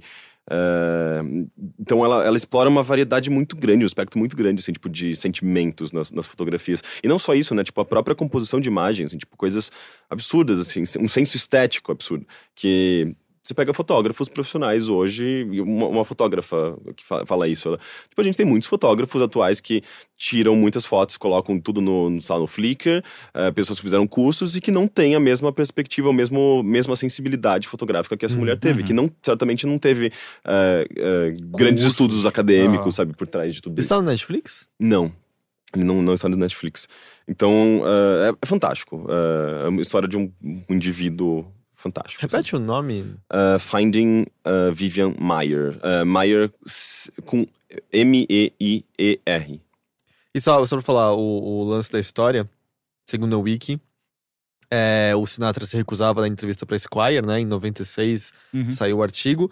Aí o que o Gay Talese fez foi. Ele passou. Em novembro de 1965, ele passou três meses seguindo o Sinatra, e observando tudo que ele podia e entrevistando alguns membros da entourage dele que, é, que queriam falar. É, então, eu lembrava disso que. É bem Eu- foda. Inclusive, se você gosta de jornalismo, o Guita Lise é um cara muito foda de você ler.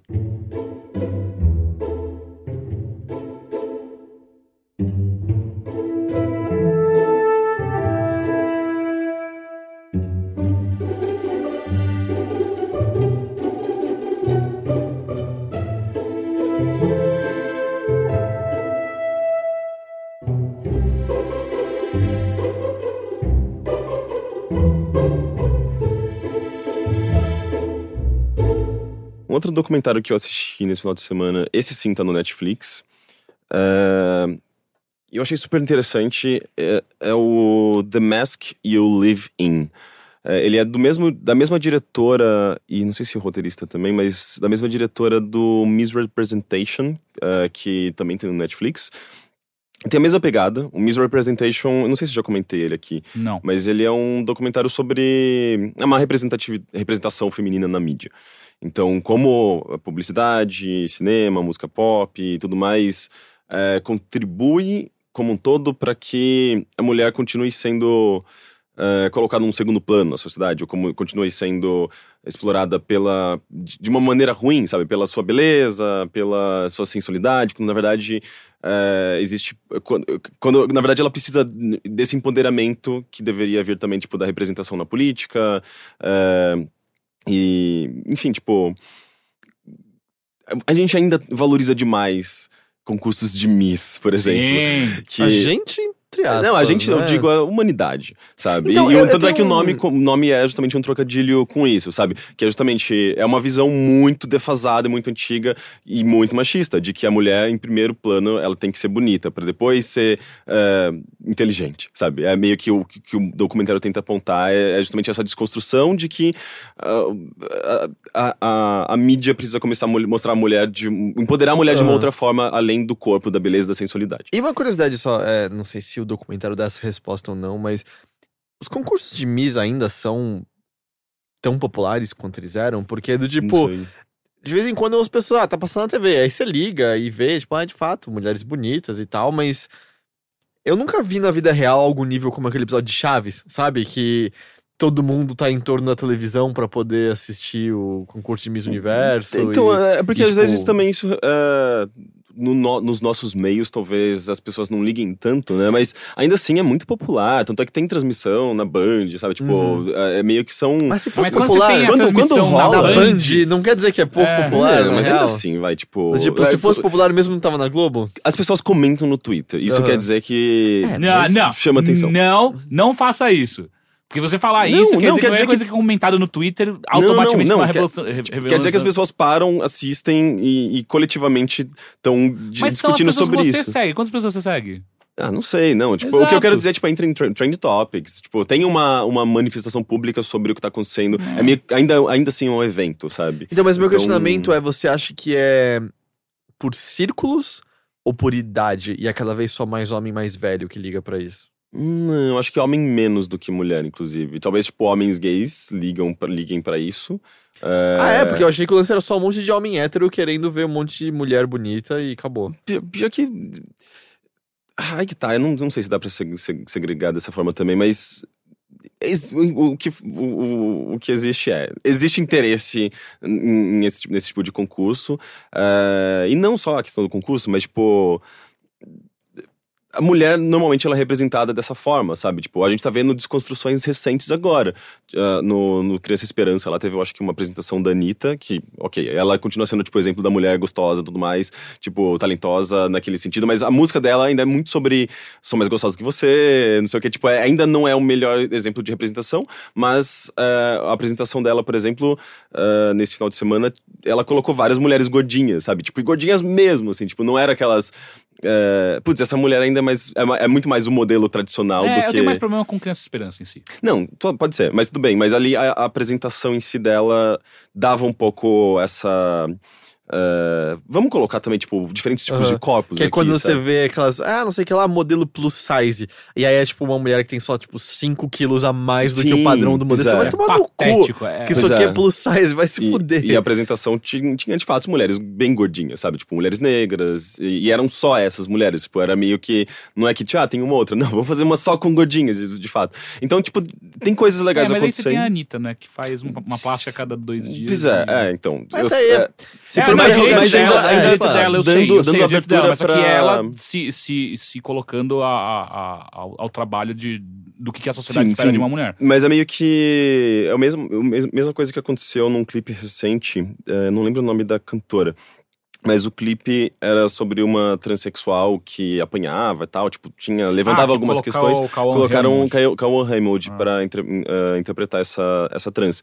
E o- a discussão que, que foi gerada na, na época foi: é, putz, por que não colocaram uma trans de verdade? É, sabe? eu li vários E daí- argumentos dos dois lados. É, sabe? então, tipo, eu, eu, eu- eu li argumentos de uma, de uma trans mesmo que dizia, poxa, mas ele colocar colocá-lo no papel de uma trans e, e ele fez um bom papel, sabe, tipo, uma boa interpretação, de acordo com ela, eh, fez com que o clipe chamasse muito mais atenção, Sim. atingisse muito mais gente e levasse a questão para mais além do que ela, ela, ela alcançaria se fosse só uma trans desconhecida, sabe? É, mas aqui ele tem o argumento também de que isso faz, mostra como se fosse, como se trans fosse só um adereço e não um- uma pessoa que vive aquilo de fato, porque é isso que ele tá fazendo, ele tá só interpretando. Uhum. E, e- e isso também é um problema, né? Porque enquanto a gente, como sociedade, não entender que essas pessoas existem, existem no mundo real e elas precisam de emprego e por aí vai, e não é simplesmente um personagem estranhinho, a gente nunca vai ter uma representação real, né? Sim, não, aí novamente também o clipe eh, bate na mesma tecla de sempre. Sim. Ah, a trans, eh, tipo, prostituindo, sim. apanhando, não sei o Aliás- que, e não também é legal meio que virar Sim, a página. Sim, né? sim. Eu acho que eu acho que o vídeo é recente porque eu assisti hoje umas pessoas compartilhando a Mandy Candy, né, que ela chama. Uhum. A Mandy Candy, que É, é uma compartilhou trans um vídeo sobre como ela conheceu o namorado e como foi contar pra ele que ela era uma mulher trans e tal. Ah, eu não vi. É, então eu vi, eu assisti hoje, eu acho que talvez deve ser um vídeo recente. Eu nunca tinha visto um vídeo dela, ela é muito legal. Ela é boa. é, muito ela, ela, ela trata todas, todas as questões de sexualidade, de, da transição dela, de uma maneira muito natural e bem humorada. Eu acho que ela faz um trabalho muito legal, assim, tipo, pra, até pra gerar esse diálogo com pessoas que têm eh, essa mesma identificação com ela, sabe? Uhum. É, então e ela conta como foi. Como era inesperado, justamente a dificuldade de. E do jeito que eu tô falando, parece que é um vídeo mó pesado. Não, assim, a- as- os eventos pelos quais ela passou eram super pesados, mas ela conta de maneira leve, super bem humorada Uhum. e tal, mas justamente da dificuldade de. Que é- o que ela menciona até brevemente é sobre como. Tipo, ah, tem um cara interessado em que ela tava saindo, e aí ela menciona que é uma mulher trans. E aí a pergunta do cara já é, tipo. Pro- pelo, pelo que dá a entender, tem a ver com do tipo, ah, você, tipo, qual genitália ela ainda possui. E ela já ficava super ofendida, que é meio do tipo, pô, você já tá pensando só em sexo, sabe? E eu tô gostando de você e eu tô querendo sair com você, sabe? Uhum. É bem legal, é bem interessante. Entendi. Ah, mas enfim, eu- o documentário que eu assisti nesse final de semana é da mesma diretora do Misrepresentation. Não é necessariamente uh, sobre esse documentário Uhum. que eu quero falar agora, o Misrepresentation. O que eu queria puxar é justamente esse The Mask You Live In, que é na mesma pegada, é um documentário muito sobre representatividade e tudo mais, mas ela se foca no masculino. Ela, ela quer mostrar como ah, o homem é vítima do próprio machismo, sabe? Que é produzido pelo próprio homem. Então, é, é um documentário interessante porque ela, ela meio que aborda muitas áreas, assim, tipo, que são afetadas pela cultura machista, pelo, pelos valores machistas. E, e isso vai desde a educação, ah, que na verdade eu acho que tá tudo interligado. Educação, ah, ah, consequências na sociedade desse, desse machismo, como...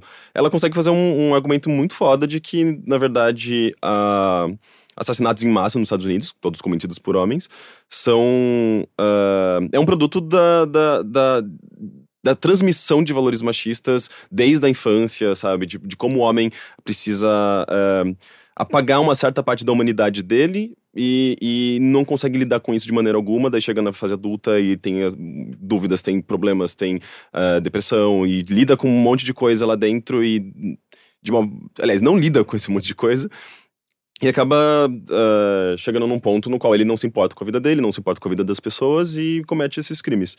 Uh, e, mas é, é, bem, é bem foda, assim. Ela, ela é bem detalhada na, na forma que ela analisa uh, como esses valores são, afetam a vida da, da, da, criança e possivelmente dos adultos. Ou seja, tipo, nós estamos produzindo os, próprios, os próximos assassinos em massa sem perceber, enquanto a gente não, não questionar esses valores. Então o lance é, tipo... Uh, o pai que fala pra, pra, pro filho, né? Tipo, homens não choram, tipo, man up. Uh, tipo, mesmo as coisas mais básicas, assim, tipo, de. de uh, que estão na expressão popular até, sabe? Uhum. Tipo, de. Uh, de você não poder demonstrar fraqueza, de você não poder explorar seus sentimentos, uh, de você não poder ser um homem sensível, sabe? Que é muito comum isso, né? tipo, na, na vida de, de garoto, sabe? Tipo, de... Eu, por exemplo, eu tive a sorte de não, não, não ter um pai que me, me reprimia quando eu... Uh, demonstrava algum tipo de sensibilidade, sabe? Mas é muito comum, sabe? Tipo, aquele, a história recente daquele garoto, que do, o pai que agrediu ele tanto porque ele gostava de lavar louça e ele gostava de, de fazer coisas que não eram consideradas muito masculinas. O, o pai agrediu o menino, o menino morreu, sabe? Tipo, de, de, de agressão. O uhum. pai matou o filho por conta de demonstrações dessas, dessas Porra, demonstrações. é tão útil alguém gostar de lavar louça, né? pois é. Caralho. é. Mas é. Enfim, assim, tipo, é, é uma coisa que tá presente na sociedade Talvez a gente não veja isso com tanta frequência, porque, sei lá, meus amigos que estão tendo filhos agora, eles têm uma puta noção, assim, tipo, de quebra de, de, de dessas, uh, dessas noções de gênero, né? Porque as noções de gênero que a gente tem são construídas, tipo, a, o gênero social, tipo, homem, mulher, azul, rosa, tudo isso é construído.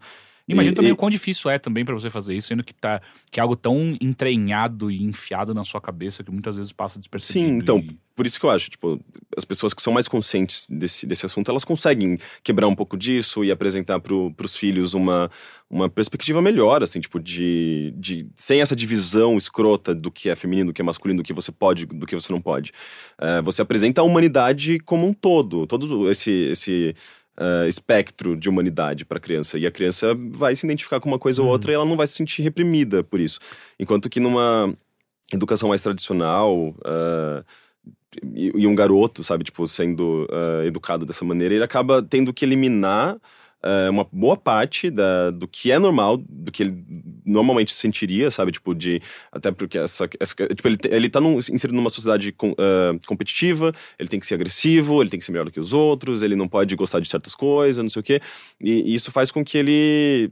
Chega na adolescência, uh, uh, ele tenha que lidar com uma série de sentimentos e, dos quais ele não consegue entender, ele não consegue se abrir para as pessoas, e daí a, a, a, a doutora aliás, inclusive, né, tipo, com base também nos, nos psicólogos que dão entrevista, né, pro, pro documentário, essa diretora, ela começa a explorar toda essa, esse, esse timeline da, da pessoa, sabe? Tipo, né, chegando na adolescência, ele começa a se envolver muito com drogas, com bebida, o homem, ele tipo, estatisticamente, ele tem, ele tem uma tendência muito maior ao alcoolismo, a, a se envolver com drogas, pra, justamente para conseguir até liberar um pouco desse. Tem números também humano. que apontam que é, suicídio é muito mais normal Sim, em homem. Ela, ela, ela, explora todos esses, esses dados, sabe? Tipo, uh, por que o suicídio é maior no, nos homens e nessas idades específicas? Por que, que homens cometem Quais muito mais. Quais são as idades? Não sei, eu acho que é adolescência e 40 anos, se eu não me engano. É, uh, que é a segunda adolescência. 40, 50 anos. Por que que homens cometem muito mais crimes à mão armada do que mulher. Por que, que homens cometem todos os crimes, os assassinatos, assassinatos em massa?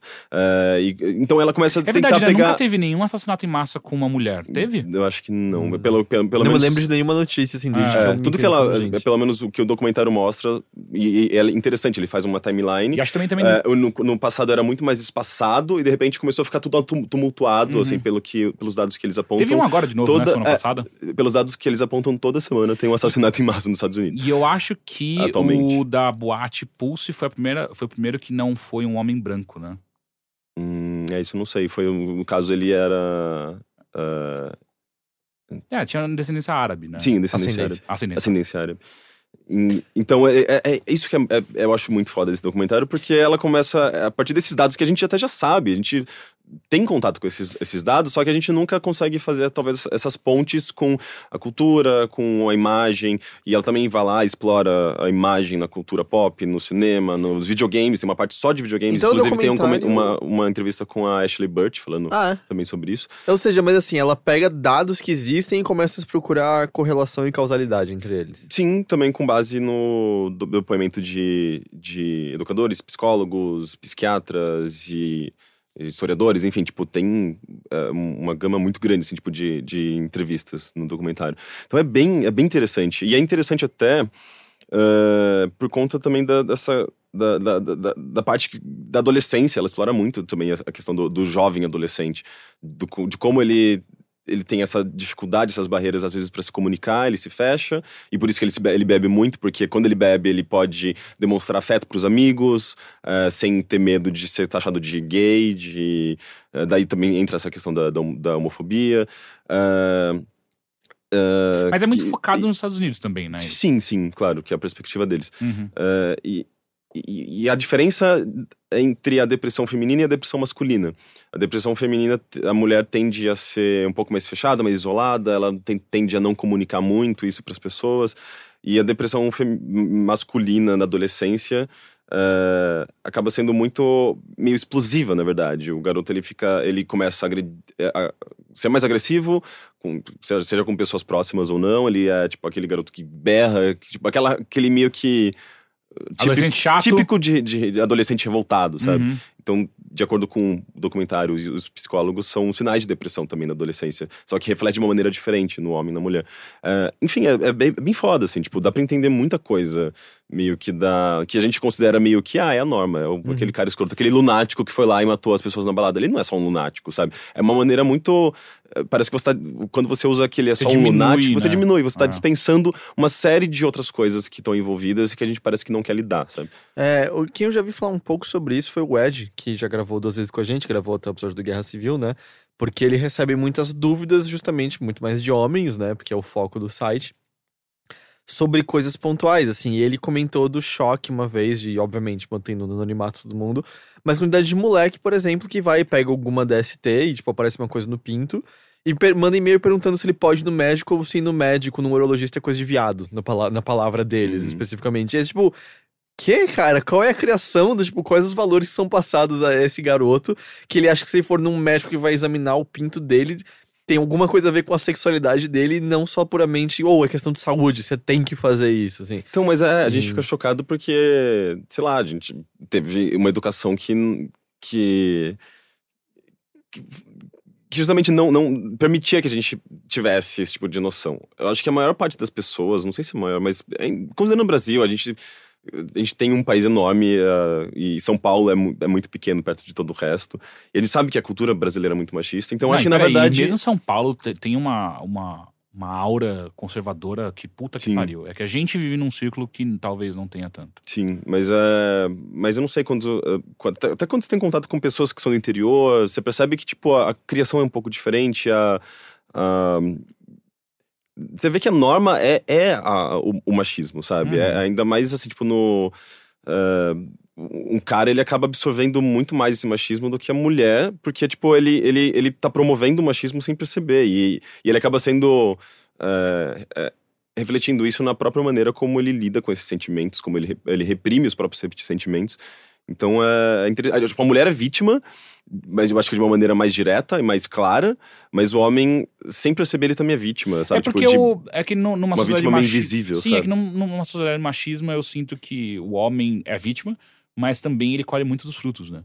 Então Uhum. acho que é por isso que acaba passando às vezes meio despercebido com vítima é, porque tá, você tem vantagens também por, por viver numa sociedade assim. Né? Não, sim, você tem os seus privilégios, mas a, a, você é uma, uma vítima invisível do, do machismo, porque não é, você não, eu acho que todo todo cara é, é vítima de machismo, só que algumas pessoas só percebem isso, já fica claro, enquanto que as mulheres percebem o tempo todo, sabe? Tipo, Uhum. al- talvez algumas não, não, não, não verbalizem isso, mas é, não Mas é percebe que... de uma volta e meia de uma maneira muito mais física e direta, Sim, né? sim.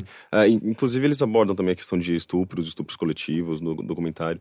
É, enfim, assistam esse documentário. Acho que é um documentário importante. Isso na Netflix? Tá no Netflix, ou seja, nome, é, é bem, bem acessível. Uh, The Mask You Live In. Eu não sei se tem um nome em português. Uh, inclusive, acho que eu, eu, pelo que eu me é lembro. produção Assim, do Netflix? Você sabe? Eu se não for, sei. provavelmente não tem nome em português. Que eu, eu tenho Talvez- notado essa, essa coisa no É, Netflix. assim, tipo, não, não aparece, tipo, exclusivo do Netflix, Aham. nada assim. Mas o documentário anterior da diretora tá lá também, né? Tipo, são. Eu acho que, inclusive, ela tem um- uma. ah, não sei se uma agência, uma, uma empresa eh, ligada à questão de representatividade. Tanto é que é o segundo documentário sobre meio que o mesmo assunto, assim, sabe? Sobre eh, representatividade, machismo, gênero, igualdade, sabe? E existem meio que um, uns programas. Todo, no final dos dois doc- documentários, meio que tem uns links pra você acessar se você tiver interesse em, eh, em se envolver com os programas dela e tudo mais. É interessante. Eu acho que é Aliás, super valioso, assim, em termos Vocês de. viram a, a treta com a Luísa Brunet? Não. O que, que rolou? Ah, do que o marido espancou ela e É. ainda teve a resposta de um amigo, né? Falando assim, uma pena que esse assunto íntimo saiu a... Exato, Mas, é. Quê? A Ah, Bru- Brunet, espancou. lembra quem que é? A Uhum. modelo dos anos 80, muito, muito famosa, atriz hoje em dia também. Ah, aparentemente ela foi não só uma vez, mas várias vezes espancadas, ah, espancada pelo, pelo marido. marido Rolou não, uma né? foto divulgada no É, Fantástico. é, é, eles não são nem maridos, né? Eles são só. Ah, a notícia que eu vi dizia marido. É, mas... É, não, eles Enfim, são. o- Enfim, o, o parceiro, companheiro dela. O parceiro. companheiro dela, parceiro dela. ah, e a última vez o cara não só bateu, como quebrou quatro costelas dela. Caralho. E aí, então, ela divulgou uma foto pro Fantástico, parece. Uhum. E, cara, é, é um- tipo um, É um bola roxa no Ah, meio do rosto gente. dela. assim. Ah. E aí, o amigo do cara. Tipo, Mas isso já tava rolando e, tipo, nada foi então, feito. veio à tona semana passada por conta É. Parece da- que foi mês passado que aconteceu, só que ela só teve coragem de vir a público agora. E aí, o, o comentário do amigo do cara foi: é uma pena, né, que isso tenha vindo a público, esse assunto, absurdo. esse assunto íntimo e delicado eu- dos dois. O quê? É. Não tem, não tem, tipo. E uma, um- uma das coisas é, que eu vi, eu assisti uma parte da matéria do Fantástico ontem, eu já tinha lido algumas coisas, mas na matéria do Fantástico mostra uma coisa muito. Ai, muito escrota. No dia dos, dos namorados, ela postou, quando já tinha acontecido, né? o- o- pelo menos esse último ataque mais, mais, mais pesado, ela posta, tipo, uma- um texto falando assim: ah, não adianta nada você ter muito dinheiro se você é um escroto. Basicamente era esse o, o, o, o texto que ela postou. Enquanto o cara vai lá e posta a foto de um tigre falando pise em mim, mas quando eu levantar, corre. E é tipo, que? Parece que é uma boa ideia sua? Eu não consigo entender. O que, que você pretende? Você tá querendo assustar ela mais ainda? É, tipo, Nossa, é uma aí, ameaça. E ainda Exato. mais que era é, o dia dos namorados, né? É? E os dois postos, tipo, ela, ela, ela, ela de um ponto de vista muito chateada e triste, tipo, cara, não adianta nada essa- essa porra, porque o cara tá entre as 600 pessoas mais ricas do mundo. E, e aí ela basicamente falou, não adianta nada você ter tudo isso de dinheiro, sendo que você é um babaca. E o cara falando, é, basicamente, fala de novo sobre mim que eu vou quebrar a sua cara. E eu, tipo, porra, cara, sério? Mas é isso que é bizarro, né? Porque ele chegou num nível de poder que ele- eu acho que ele sente. É, foda-se, É, é. Ninguém, vai, ninguém vai me pegar, foda-se Hum, o que vai hum, acontecer, hum, sabe? Eu acho que é meio que isso também. É. Que coisa bizarra, cara. E Mas- eu não sabia, a Luísa Brunet, é, aparentemente, ela é uma das embaixadoras de violência contra mulheres e tal. E ela tá sentindo na Yeah. pele o que, o que é o que é meio que comum, assim, tipo. Todos os, os casos que a gente não fica sabendo né, de violência doméstica, porque, Ah. ok, é uma história pesada que ela tá vivendo, mas é, tipo, é comum. As, as mulheres que não falam, que têm medo Uhum. de, sabe, tipo, até isso é relacionado a estupro também, né? Tipo, eu acho que tem uns dados que dizem, tipo, eu acho que, eu acho que a maioria tem medo ainda de, de comentar, Sim. de, elas É, eu escondem, já- eu elas têm vi, eu- vergonha. É, já vi. Eu não lembro os números, mas eu já vi que, tipo, a grande maioria não é notificado, não é denunciado e. É bem assustador. Enfim, assista esse documentário, acho que é, é valioso. Até, tipo, é é uma coisa que eu sinto, assim, depois de assistir e perceber que ele é tão baseado em dados e é uma coisa tão... É é uma análise bem inteligente, assim, não é, não é, não, é só uma coisa manipulatória, sabe? Tipo, ah, ah, vamos... ah, A não ser que seja muito bem o quê? manipula você não manipulador. percebeu é. você foi E manipulado. você nem percebeu. Sim, não, mas eu acho que ele condiz com, com tudo aquilo que a gente vem acompanhando sobre esses questionamentos de, de, de gênero e, e do machismo mesmo. Do- todo mundo sabe que ah, ah, ah, essa construção toda e histórica, né? Porque não é uma coisa recente, é uma coisa que o mundo sempre foi assim a partir do, do cultura patriarcal e tudo mais. ah, ela não é benéfica. E o documentário, acho que ele deixa isso muito claro e, e, e não sei, tipo, é, é um, é um- aquele tipo de documentário que você considera importante, sabe? Porque você acha que se as pessoas terem consciência disso, elas têm uma noção melhor do que é, mas- é, machismo e elas podem atuar, agir para que isso seja reduzido de uma forma, até tipo, na, na maneira como a gente, a gente se comunica, na maneira como. ah, é, sabe, alguém tomar uma atitude quando vê alguma coisa machista sendo, sendo acon- acontecendo, de fato. Então, eu acho que é um documentário importante, sabe? Assista e comente com seu amigo.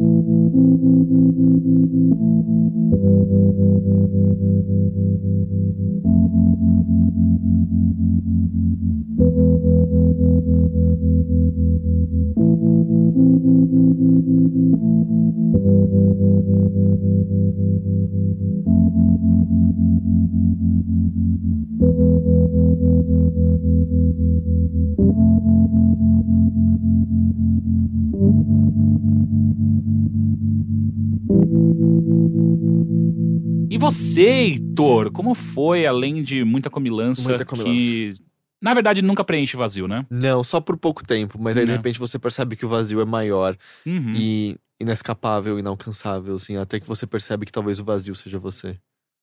Qual foi a sua pergunta? O que você fez? Ah, é. Ahn, deixa eu ver que eu queira compartilhar, que eu tenha algo a comentar com vocês. Compartilha o seu vazio. É, eu, eu, esse aqui eu queria só falar brevemente, porque eu finalmente assisti o Sob a Pele.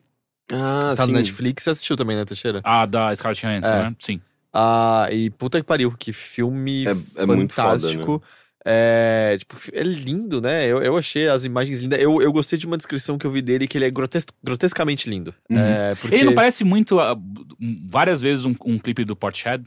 tem algo, sim. E eu gosto também da... Tem algo na trilha sonora e algo em certas partes do visual em que me parece que propositadamente eles estão almejando ficarem parecidos com filmes sci-fi dos anos 60 e 70 de baixo orçamento, sabe? Algumas coisas Hum. nas luzes e naquela trilha sonora bem, Hum. tipo, que quase o Chapolin usaria pra denotar alienígena, sabe? Só que, tipo, de boa qualidade. Fazendo uma mímesis do que seria aquilo de É baixa que eu acho que ele qualidade. puxa. é, eu acho que a música. tal- talvez eu, eu esteja falando alguma coisa muito besta, mas tem coisas. é, tem, ela tem uma vibe meio analógica e tem, é tudo meio lo-fi, até Uhum. puxando um pouco pra estética de Kubrick dos anos 70. Sim, tem com dele. certeza um pouco. Ah, aqueles violinos que tem du- durante vários momentos. É né? verdade, Tipo, né? Tem uns violinos super estridentes. uhum.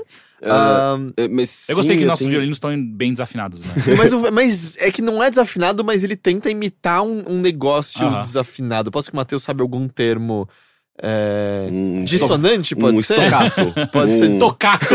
ok, vamos chutar. É, é- é um barítono. É um vibratinho? não, mas é uma coisa meio dissonante, eu acho. Aham, aham, pode ser. É.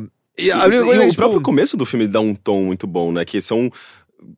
Você vê um pontinho de luz se abrindo no começo da, da tela, assim, tipo, a introdução daquele filme eu acho muito fantástico. E ele meio que vai formando uns círculos e é tudo super abstrato. É, na, pra, mim, E- pra mim, os círculos são as íris sendo formadas. Sim. né? É, mas você consegue ver, tipo, não é tão, tão claro. Tem uma hora que aparece uma íris enorme, né? Mas ao mesmo tempo são, são meio que umas, um- uns anéis entrando É, é uma cena de nascimento, de alguma forma. Sim, né? com umas luzes e, e tem aquela. o- ela meio que treinando as sílabas e É, os fonemas. Os fonemas até saírem palavras. E... Sim, é, é- é- é- ele meio que brinca com abstração, o que é muito legal. Assim, tipo, ele é um, um filme bem abstrato às vezes e bem subjetivo, né? Pois Tem é, então. pouquíssimos diálogos, né? Sim, sim, Sim. ela é quase tudo silêncio e Uhum. tal. E tanto que tem muita coisa que é interpretativa, e tanto que é, eu terminei de ver o filme, a primeira coisa que eu fui é, tipo, ok, o que, que as pessoas falaram sobre esse filme? E Porque. tem tem Ah. um, um diálogo sobre gênero também nesse filme. Então, né? pra mim, é um filme sobre. Não necessariamente feminismo, mas sobre o feminino, sobre posições de gênero e sobre justamente a posição do feminino antissexo. E a maneira como a perspectiva do feminino é alterada pela sociedade masculina de acordo com o posicionamento dela antissexo. Pelo menos. Uhum. E aí eu fui ver e, tipo. E eu de- achando que era só um filme da de Porque, porque é interessante que ela, ela assume meio que uma postura masculina na maneira dela. Inicialmente. de- tipo, de. de ela, ela tá querendo cantar os caras pra fazer sexo com eles. Só- e, e é engraçado porque é uma posição mista, né? Uma posição meio masculina. Ao mesmo tempo de que é uma posição na qual caras são absolutamente escrotos com ela, Uhum. da- dos chavecos mais baratos e, e fora de, de local e hora. Mas ela não oferece resistência. E os caras se sentem completamente dominadores, tanto que eu acho que é um detalhe muito importante. Acho que o filme. Eu não vou dar tantos detalhes, mas acho que é a estrutura. Que as cenas deles achando que a conquistaram, mas eles sendo abocanhados, todos têm um andar de confiança extremo. E com uma ereção. Tipo, é um filme que Uhum. mostra ereções Sim. mesmo que brevemente, mas que eu acho que é um detalhe extremamente importante. Tipo, Uhum. é o cara que tá se achando fudidão, dominador ali, esquecendo que se trata de um outro ser na frente deles, achando que, tipo, é quase vi- ela é transformada em objeto por eles. E eles se fodem, o que é, é assustador. É assustador. grotescamente lindo. Sim, É, exatamente. E E eu aí, acho que foi são algumas gravado. das cenas Vocês não mais- sentem que foi, foi gravado de trás pra frente e depois colocado de uma maneira normal? Porque quando eles estão andando nesse momento em específico, o andar não é um andar natural. Eles vão, eles vão afundando numa Exato, lama, uma exato. coisa preta, parece Só que- petróleo, sei é, lá. só que quando eles vão andando, você- é aquele efeito bizarro que é como se estivesse andando de costas e aí depois a câmera foi colocado de uma maneira Mas aí ele Eu acho que sujo. é, ele sairia sujo, talvez. Ou molhado. Ah, não, mas porra, peraí, tem, tem pós-produção nessa Não, merda. mas, mas não parece é tão trabalhoso é, pra nada. Parece ser meio um trabalho mas é que, é que, é, que é eu, eu, eu juro, eu tenho uma impressão muito estranha daquele andar deles. Porque É que não é é- um andar natural. Tipo, tem umas coisas ali muito malucas. Tipo, o próprio. Tem uma cena. Tem umas cenas, por exemplo, em que. é, o, esse personagem vai eh, se afundando nessa lama, mas que é um negócio preto, simplesmente, enquanto a personagem da Scarlett Johansson vai andando nua pra trás é, e ele uma- seguindo em Com direção aquele a ela. reflexo perfeito, muito bonito. Exatamente, e tem, uma, tem umas câmeras muito absurdas, assim, do tipo, a, a câmera está por baixo do chão, e você Uhum. vê a, o, o, O a- caminhar. a, o- a sola do pé da, da Scarlett Johansson enquanto ela anda pra trás e o cara descendo. Tipo, são Quem coisas que fez absurdas. esse filme mesmo? Pô, Então, é, o é- diretor do Birth e do... É, só eu acho. E outro filme lá. É, porque ele é um diretor mais de é, Videoclipe, né? videoclipe e, e publicidade. Mas, ah, tá, e esse chão pode ser um chão que é de um lado espelho e de outro lado é vidro. É. Mas é, então, aí me parece que essa é uma metade do filme, e aí você tem uma segunda metade na qual. Com, é, porque muito, o filme também é muito sobre o aprender do- dos humanos, né? Inicialmente ela não parece reconhecer exatamente o que são esses outros seres, tanto que tem o lance do. Primeira vez que ela entra em contato com sangue, sabe? Na, na Uhum. flor lá e tal. E aí você tem a segunda metade na qual ela se tocando do que ela tava fazendo e se tocando do, do que ela é então. E como, consequentemente, isso é uma fragilidade vem à tona e como ela passa a sentir- se sentir ameaçada por alguns outros homens, né? Do, tipo, e, e como ela começa a procurar uma outra coisa neles, assim, tipo, o cara lá com para quem ela passa na casa durante um tempo e tal, é uma. Me parece ser uma espécie de primeira experiência de amor, de alguma forma, na qual existe um consentimento, na qual Uhum, existe uma dança, por assim dizer, quando ela experimenta ritmos pela primeira vez. uhum. Ah, e não à toa que o, o final do filme é como é, né? Que é tipo o, o que acaba rolando. E aí você tem a- o entendimento do título Under the Skin, que funciona tanto figurativa quanto literalmente, né? É, me- esse me pareceu o movimento, assim. E eu fui ver alguns críticos em- viram coisas similares. Ao mesmo tempo, eu também acabei parando num blog de uma jornalista que se foca bastante em questões feministas e ela achou que é um filme terrível pro feminismo, assim. Ela acha que é um filme que, justamente por conta do posicionamento dele anti-sexo, é uma visão extremamente masculina. Ah, eu não necessariamente concordo, mas o ponto de vista dela provavelmente é melhor informado do que o meu. Não, é isso. E é um filme que ele dá abertura pra, pra muitas interpretações. Né? Tem muita gente que respostas botou prontas. interpretação sobre xenofobia, sobre imigração e tal. Ah, é que o, o final dele é muito isso, né? É, e. Mas enfim, eu, eu, e eu não sabia, algumas cenas foram gravadas com câmeras escondidas. Tipo, a Scarlett Johansson parando com completos estranhos na rua mesmo, e conversando, tipo, entre- é, é. Ah, que foda. puxando qualquer assunto ali na hora, especialmente quando ela tá pedindo direções e tal. Uhum. Eu imagino que os caras que aparecem pelados eh, sejam Ah, atores mesmo. Sim. Uhum. É, mas enfim, é um puta, é um, é um filme. E visualmente, né? Ele é muito bonito. Ele, porque ele tem esse contraste grotesco, sci-fi barato, quase. Mas ao mesmo tempo, de repente, ele mostra topos de árvore balançando e dançando ao vento por tipo um minuto seguido, de boa, assim, e é só belo. É, ou ela andando à noite e olhando coisas pela cidade e tal. É bem interessante, bem Uhum. interessante. É, é um- e tá no Netflix, eu não sei há quanto tempo Eu não tá. sabia que É, tava. então, pelo menos. Entrou há pouco tempo. Entrou há pouco tempo, Hum, tá? Foi lá bom. que eu assisti. Ele é muito Ontem. foda esse filme.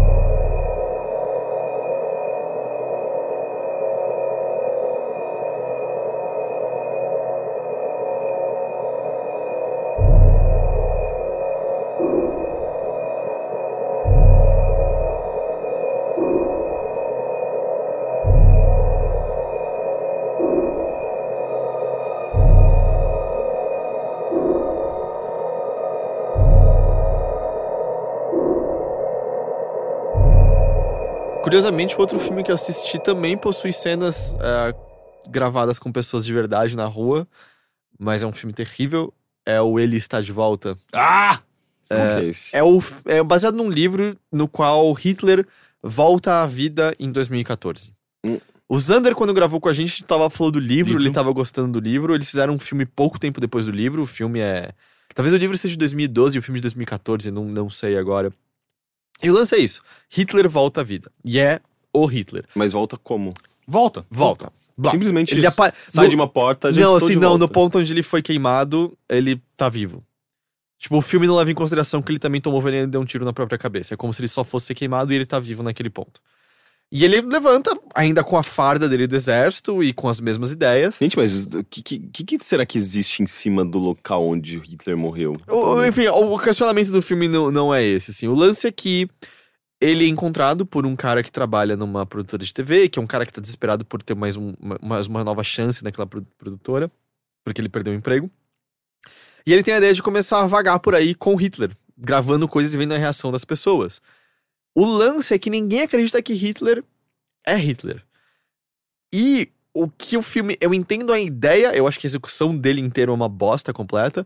Mas a ideia é que, por exemplo, quando ele para pra conversar com pessoas na rua, cara, é um cara vestido como Adolf Hitler, usando as roupas de Adolf Hitler, com o mesmo bigode, proferindo muitas das mesmas ideias. A única coisa que o filme não faz propositadamente, porque mais ao final que isso se torna um ponto, é ele não fala muito sobre a questão é, de judeus, mas ele tá falando com as ideias de dominação dele e da soberania alemã. Conversando com pessoas na rua e as pessoas na rua respondendo pra Hitler, tipo, é, não, porque tá foda, a Alemanha tá com muito problema de imigração, esses imigrantes não trabalham direito, roubam nossos empregos. E aí o subtexto do filme, que é o que ele tá querendo passar, é a gente tem que tomar cuidado, porque a gente acha que nunca mais a gente vai cometer esses mesmos erros de novo. E, cara, dá pra uma nova figura monstruosa como ele ganhar aceitação. Sim. Porque, um, é- hoje em dia é ainda mais evidente, dado Donald Trump, dado que essa semana, né, ele fez aquele panfleto sobre Hillary Mente, no qual é a quarta vez que ele pegou imagens de um panfleto de supremacia branca e usou nos panfletos Sim. de governo dele. Ele tá usando uma estrela de Davi agora e tentou mentir que era uma estrela de xerife. É, E, e outra, tem, tem- Não sei se vocês já viram aquele vídeo que fizeram. dos abraços. Não. Que é um cara pega e vai num- numa passeata de, de supporters do, do Trump e fala assim: Ah, ah, eu tenho, eu tenho algumas ideias do Trump aqui, eu queria ver Ah, se é você do- concorda com eles. E é do Mussolini e tudo, né? Não, é tudo do Hitler. É do Hitler, né? É, é tudo da, da, da propaganda do Hitler e tal. E, eu- e todo mundo concordando. Ah, é isso aí. é isso aí, Trump manja pra caralho. E aí é tudo da. É, mas é o lance tipo, da, até da, sei lá, da, da falta de informação eh, pública. Tipo, Brexit, pra mim, é reflexo disso. Uhum. É meio que as pessoas.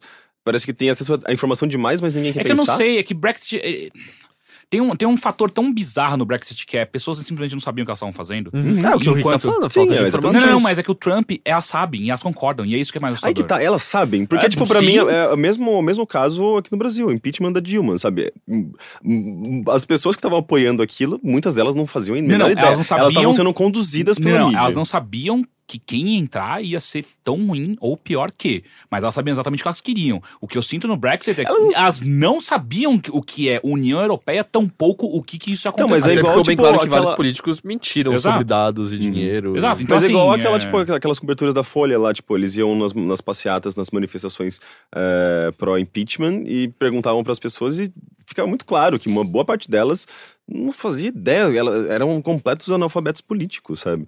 É, era meio, é meio que isso, sabe? Não sei, eu eu só senti que no Brexit era era- era uma questão muito mais anterior a essa, sabe? Tipo, ah, ah, o- a, a ressurgência da- de, de candidatos con- conservadores como, como Trump, eh, ou até mesmo como, como Michel Temer é colocado como uma, uma, uma posição melhor do que Dilma, eh, me parece muito mais que é uma questão de a gente não aguenta mais o que é isso hoje. A gente quer mudar de alguma forma, nem que seja pra essa porra pior. Que o Trump é exatamente. Eu já li vários artigos apontando isso, que tipo, as pessoas. A maior parte sabe que esse cara não é um cara bom. Eles só não querem mais como está. Eles querem mudar de alguma maneira. Nem que seja pra pior e foda-se. Então, mas- isso é engraçado, né? É é que eu não li esse texto, deixei aberto, acabei não, não lendo. É, ti- Tinha um texto que parecia bem interessante do The Guardian eh, sobre questionando se a democracia tá funcionando. Ah, eu li, eu li esse Você texto. leu? Ele é, Ah, é que, bem tipo, foda. Ele Que é meio bem que no foda. mundo inteiro todo mundo tá começando a Sim. olhar pra políticos e falar, cara, não tem solução É, viável. porque? Uhum. porque o político ele não é a representação do que o povo quer, de fato. Nunca foi. E agora eles estão começando. É, é, porque a democracia, na teoria, ela é. Pelo menos pra mim, ela me parece a mais interessante. Só que tá se mostrando cada vez mais que ah, governos democráticos não estão sendo democráticos at all. Uhum. E, enfim, é uma questiona, um questionamento. Mas é. E aí, justamente, então a gente tem exemplos bem na nossa cara de como isso pode retornar, mas ainda é meio chocante que, ainda mais dado que a Alemanha, e tipo, a gente sabe que lá é ainda mais delicado que- pra eles, pessoas conversando com um cara vestido de Hitler e aceitando as ideias, falando de boa. Mas Mas, isso, mas isso é uma ficção. Mas, tipo, olha, óbvio, ele vo- voltou, mas eu tô falando assim, tipo, não é um mockumentary, não é uma. Não, não, essas são pessoas de verdade na Ah, rua ok, que sim. falaram isso. Ah, então tipo, é um mockumentary. É, tipo, É só esse pedaço. É, exato, é Depois o resto é. É roteirizado Ah, mesmo ok. e tal. É só, tipo, que ele aproveita e faz essa passagem pra meio que demonstrar que, ou. dá- Tanto que você vê nessas horas tem muitas pessoas com o rosto borrado que não quiseram aparecer. E pra Uhum. ser justo, tem muita gente que vai lá e xinga. Tipo, você é uma vergonha, o que você tá fazendo? Tira essa roupa. Mas a reação da maioria das pessoas é tirar selfies com ele.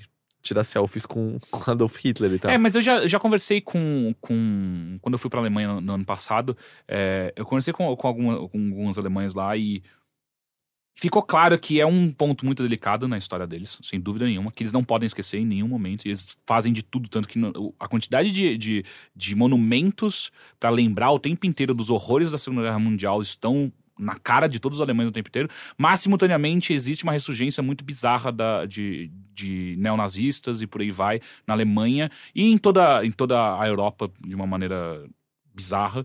Então, o que eu tô sentindo é que o que a gente sempre escutou de, do horror que eles sentem está diminuindo Pelo tempo, simplesmente. é, tá devagarinho, porque cada vez mais tem mais pessoas que não viveram aquilo, né? Que não tem nem parentes mais que estiveram nas, nas guerras. E isso aparentemente está diminuindo um pouco o que é o significado para eles, né? Disso. É uma questão até de, de sensibilidade, né? Tipo, a gente vai perdendo sensibilidade conforme a gente vai se distanciando da, Sim. da questão. E eu não sei se, se a mídia pode influenciar a gente em algum, em algum aspecto. O também. filme faz bastante crítica à mídia, mas sobre quão estúpida ela é. Do Tipo, sobre. A gente pode estar propagando informações de maneira. entre- É que claro que o Hitler olha e fala que ferramenta linda pra propaganda, né? Uhum. Mas ele fala, por que que só tem um programa de culinária nessa bosta? O que, que tá acontecendo? Mas aí o filme, tipo, passa. É, é meio sobre essa progressão. Ele ganhando mais poder, mais poder. O final acaba tendo uma imagem poética, entre aspas, interessante sobre o assunto. Mas eu acho que a intenção dele é muito mais clara do que a execução, sabe? Eu acho que ele falha completamente no que ele quer. É só um filme arrastado, um filme chato. É um filme que tenta ser engraçado. Eu acho que ele não consegue ser engraçado tipo, nem um pouco. Era só meio. Meio. Eu não sei, meio. É chato. Por, acho que é essa, essa palavra, desculpa. É chato. Tipo, o filme era só chato o tempo todo. Eu acho que nada funcionou nele. Assim, Tem um filme alemão que tem no Netflix, inclusive, que ele faz bem, assim, tipo, esse lance de mostrar como é viável e possível que um novo movi- movimento fascista aconteça. A onda. A onda. Sim. É bem legal esse filme. É fudido. É, é tipo Você já de- viu, Leitor? Não. é de um, Caralho. é de um professor que ele tenta simular. Você comentou no o- bilheteria uma vez É, até, eu acho não que sim. foi? Sim. Ele tenta simu- simular. Como que era? Ele, O- ele cria dentro da sala ah, o que seria ah, um fascismo, basicamente. Com- como que funcionaria um fascismo? Por que, que algum. Ele pega a sala assim, ó, vocês são merecedores de um, de um poder X. Porque sim.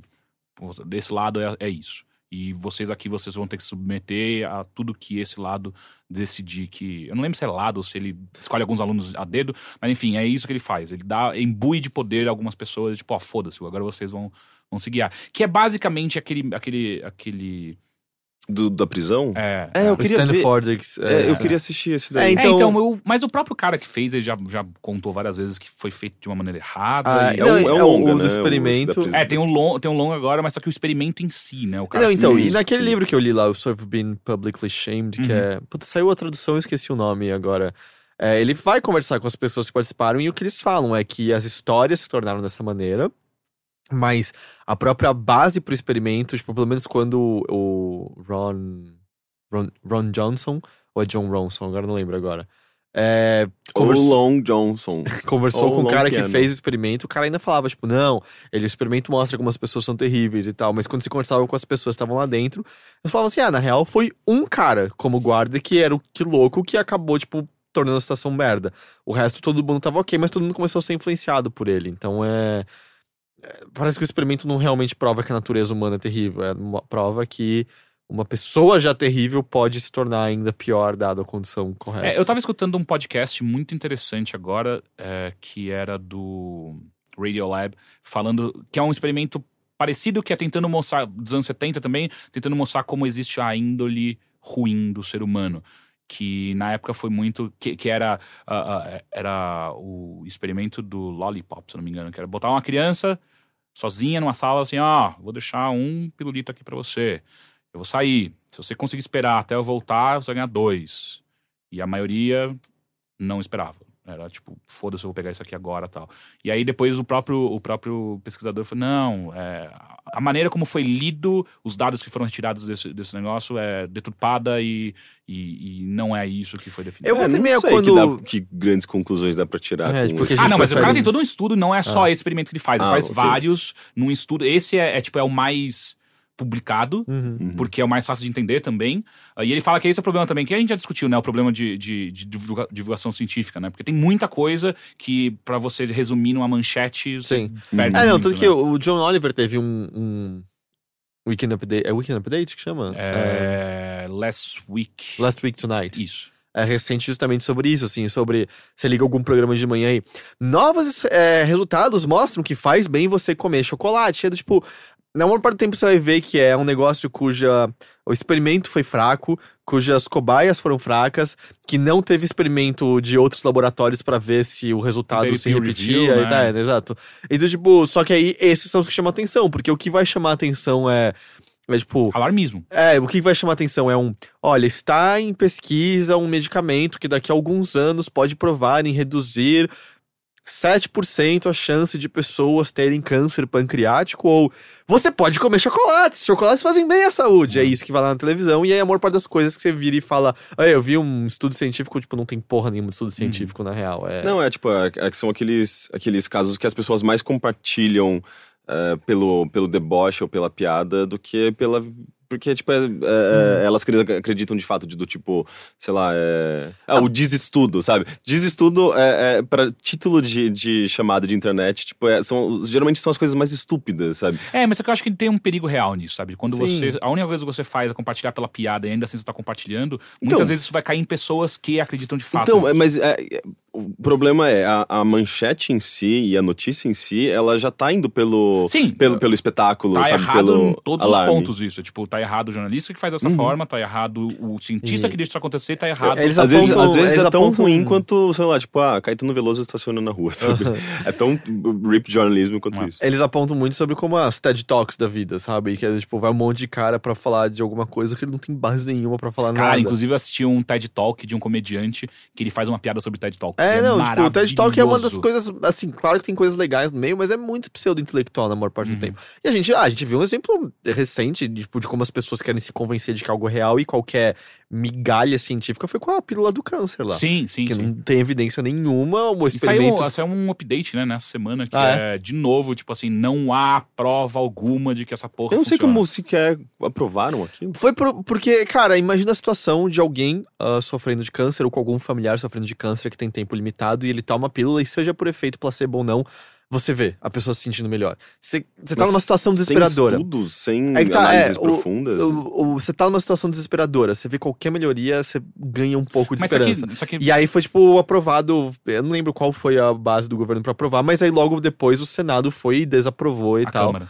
A Câmara aprovou e o Senado... E o Senado desaprovou, mas é porque justamente era uma coisa de pressão popular, que são as pessoas dizendo, ô, isso aqui tá me salvando. E é tipo, cara, não, tipo, não há dados provando. Só que aí as pessoas viram, não, meu tio tomou e ele tava se sentindo melhor no dia seguinte. Tipo, é, mas isso não é prova suficiente, não é nem prova de que essa pílula, na verdade, Sabe não que é prova? Dr. Fritz. Puta, aquele cara manjava, lembra? Doutor Fazia as, as cirurgias espirituais, cara. Ah. Arrancava umas gosmas da galera, arrancava o câncer no dedo, velho. Que foi, aliás, que foi o James Randi que foi lá e Sim. mostrou, tipo, brincou e fez as coisas em, em televisão ao vivo. Caralho, o Dr. Fritz era foda. Tanto que é uma coisa muito louca, sabe o, aquele, o canal do Pirula? Sim. Ah, que é um cara que, tipo. é, normalmente, tipo, ele vai e passa por todo, es- estuda direitinho pra poder falar as Uhum. coisas, pega todas as pesquisas científicas.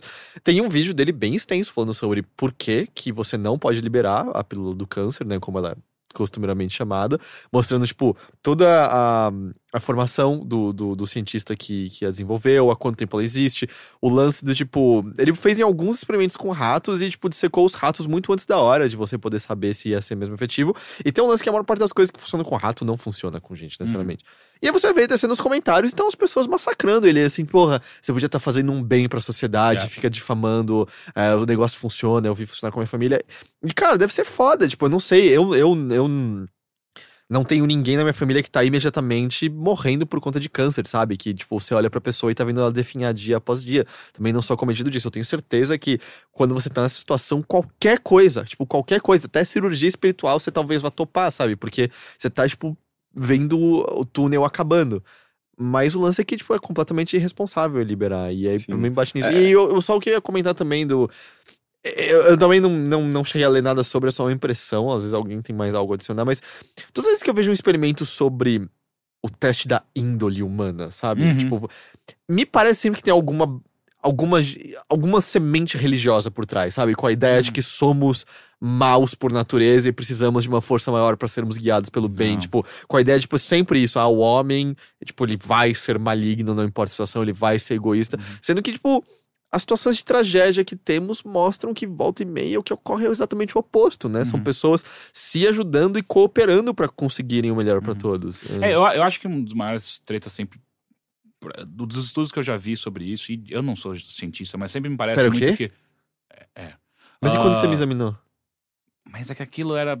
Enfim, depois a gente conversa sobre Ok. isso. É, me parece sempre que é sempre colocado só em situações extremas. Só em situações extremas. É, ex- extremas que, que, que a- a- aquele mesmo argumento, tipo, é, você é ateu até o avião tá caindo, aí você vai rezar, né? E, e, tipo, é, existem situações que cada pessoa reage de uma maneira diferente e não é simplesmente algo biológico, mas também existe todo um construto social e cultural sobre como essa pessoa vai reagir a esse extremo e por aí vai. Que muitas vezes esses estudos só mostram isso, né? Tipo, ah, numa situação extrema, essa pessoa foi lá e roubou outra. Tipo, puta que pariu, mas o que aconteceu, sabe? E como que ela funciona? E, aliás, eu li e, e escutei que, só, do- que também o Radio Lab, o Radio, Lab também fez Radiohead. esse, é, fe- fez esse podcast muito interessante. Depois eu fui ler alguns artigos sobre, que é exatamente sobre esse negócio de índole, de como é, é, cada vez mais está sendo provado que. Por- Porque assim, ah, mentira, foi no Invisibilia, ah, que voltou agora ele tá demais. É, é um negócio muito foda, que é o seguinte: quando você casa com alguém, o que você espera? Você espera que normalmente essa pessoa com quem você escolheu passar o resto da sua vida não vá mudar, certo? Que ela seja o que você tá casando agora. Ou então que no máximo ela melhore. Mas você tá torcendo para que aquilo que pelo qual você se apaixonou continue o resto da vida dessa maneira. E estudos cada vez mais provam que isso é uma completa farsa. Isso não existe. Ninguém se mantém da mesma maneira, seja por ah, motivos sociais, seja por motivos pessoais, emocionais ou até mesmo biológicos. A, a sua química do seu cérebro vai mudar e isso muda você também. Não, o cérebro é plástico. Exato. E então é. É muito interessante isso, né? O que que resta? E, é, e o, o podcast inteiro é uma coisa muito interessante. Tipo, o que que resta? Quando você. Elas começam, tá, vamos pesquisar o que que permanece pra sempre no ser humano.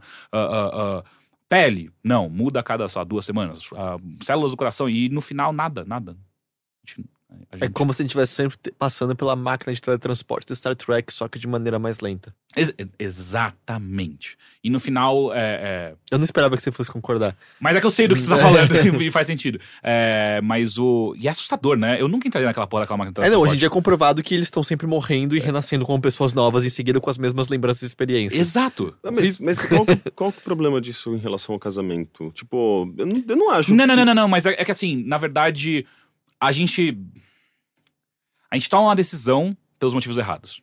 Talvez uma decisão correta, mas pelos motivos errados, entendeu? É isso que o, que o podcast tá querendo mostrar. Hum, que a gente toma uma decisão pensando que a gente vai pra sempre encontrar essa mesma pessoa dessa mesma maneira, ou no máximo uma versão melhorada dela, sendo que não é real isso. Não existe e é comprovado cientificamente que a gente não consegue ser o tempo inteiro é, é, é, é, consistente em como a gente lida com diversas situações.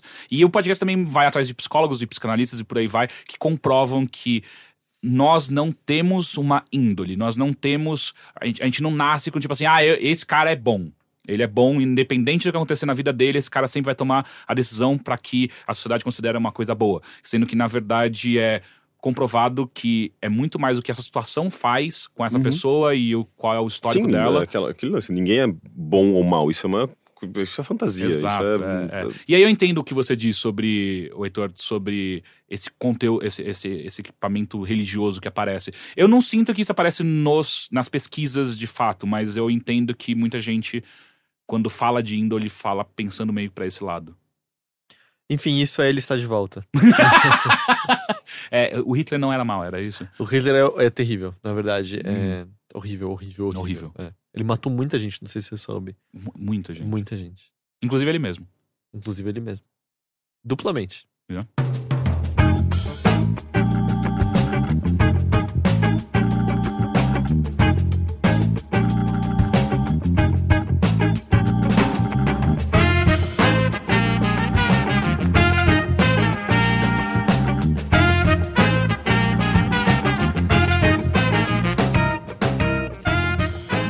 aos e-mails que você pode enviar para bilheteria@overloader.com.br. Obrigado pelos e-mails, estão sempre interessantes.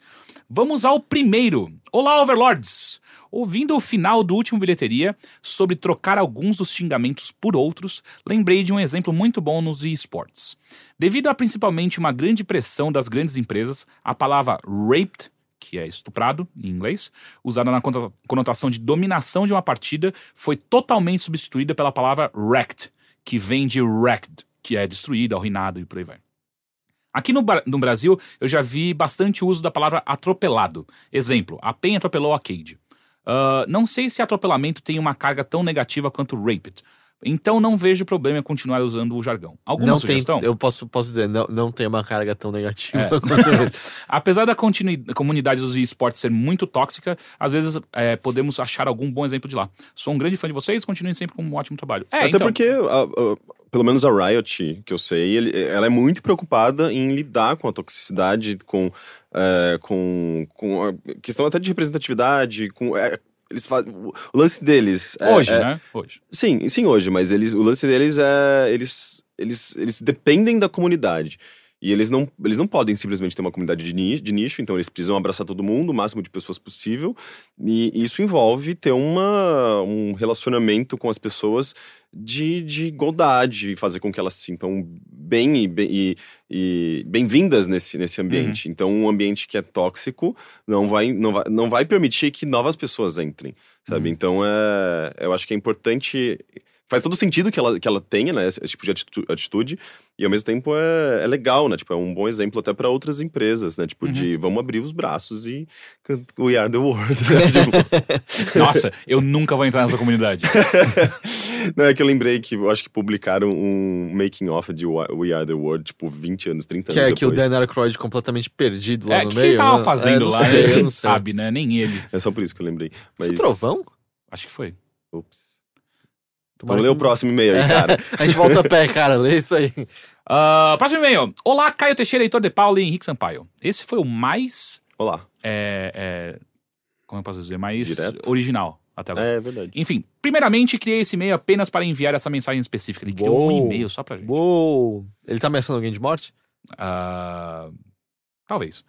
Meu nome é Pedro e esse será meu nome até o fim desse e-mail. Depois ele vai virar João.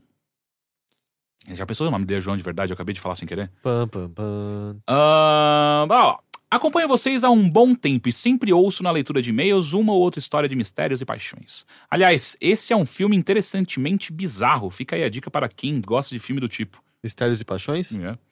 E finalmente tomei coragem para escrever para vocês, embora recebam tantas mensagens que provavelmente esta irá passar batido. Olha, Ha! não passou! Ha! Eu peguei de Até agora propósito. ele, ele não fez nada, né? Como eu havia dito, meu nome é Pedro e eu já tive alguns problemas com depressão, mas não vou falar muito sobre isso aqui. O ponto é, ao final de 2014 eu estava tão deprimido que eu cheguei a cogitar em me matar. Mas decidi esperar um pouco mais para poder me despedir dos meus amigos. No começo de 2015 eu conheci uma garota que me fez abandonar completamente meu desejo de morrer. Foi amor à primeira vista, mas, diferente dos filmes, o amor à primeira vista geralmente acontece só com um dos indivíduos. Resumindo um pouco a história, Passei cinco meses até tomar coragem para chamar ela para sair. E claro, ela disse não. Ela disse que queria que continuássemos apenas como amigos e mais de cinco meses se seguiram até eu ter deixado de ser tão feio e gordo. Um parênteses aqui. Eu esqueci de dizer que em 2014 eu pesava mais de 130 quilos e tinha um rosto coberto de espinhas. E no final de 2015 eu devia estar com uns 90 quilos e com um rosto bem liso e bem mais bonito. Então eu chamei ela para sair novamente, mais, uma, mais umas duas vezes antes do ano. Ah, pera. Então eu chamei ela para sair novamente mais umas duas vezes antes do ano ter acabado. E em ambas as vezes ela repetiu o seu não. Olha, cara, É, você tenta devia- bastante. Enfim. Nós já havíamos nos tornado melhores amigos. Ela mesma dizia isso. Mas eu estava mais que simplesmente apaixonado por ela. Mais tarde, no começo de 2016, ela me chamou dizendo que queria que tentássemos namorar.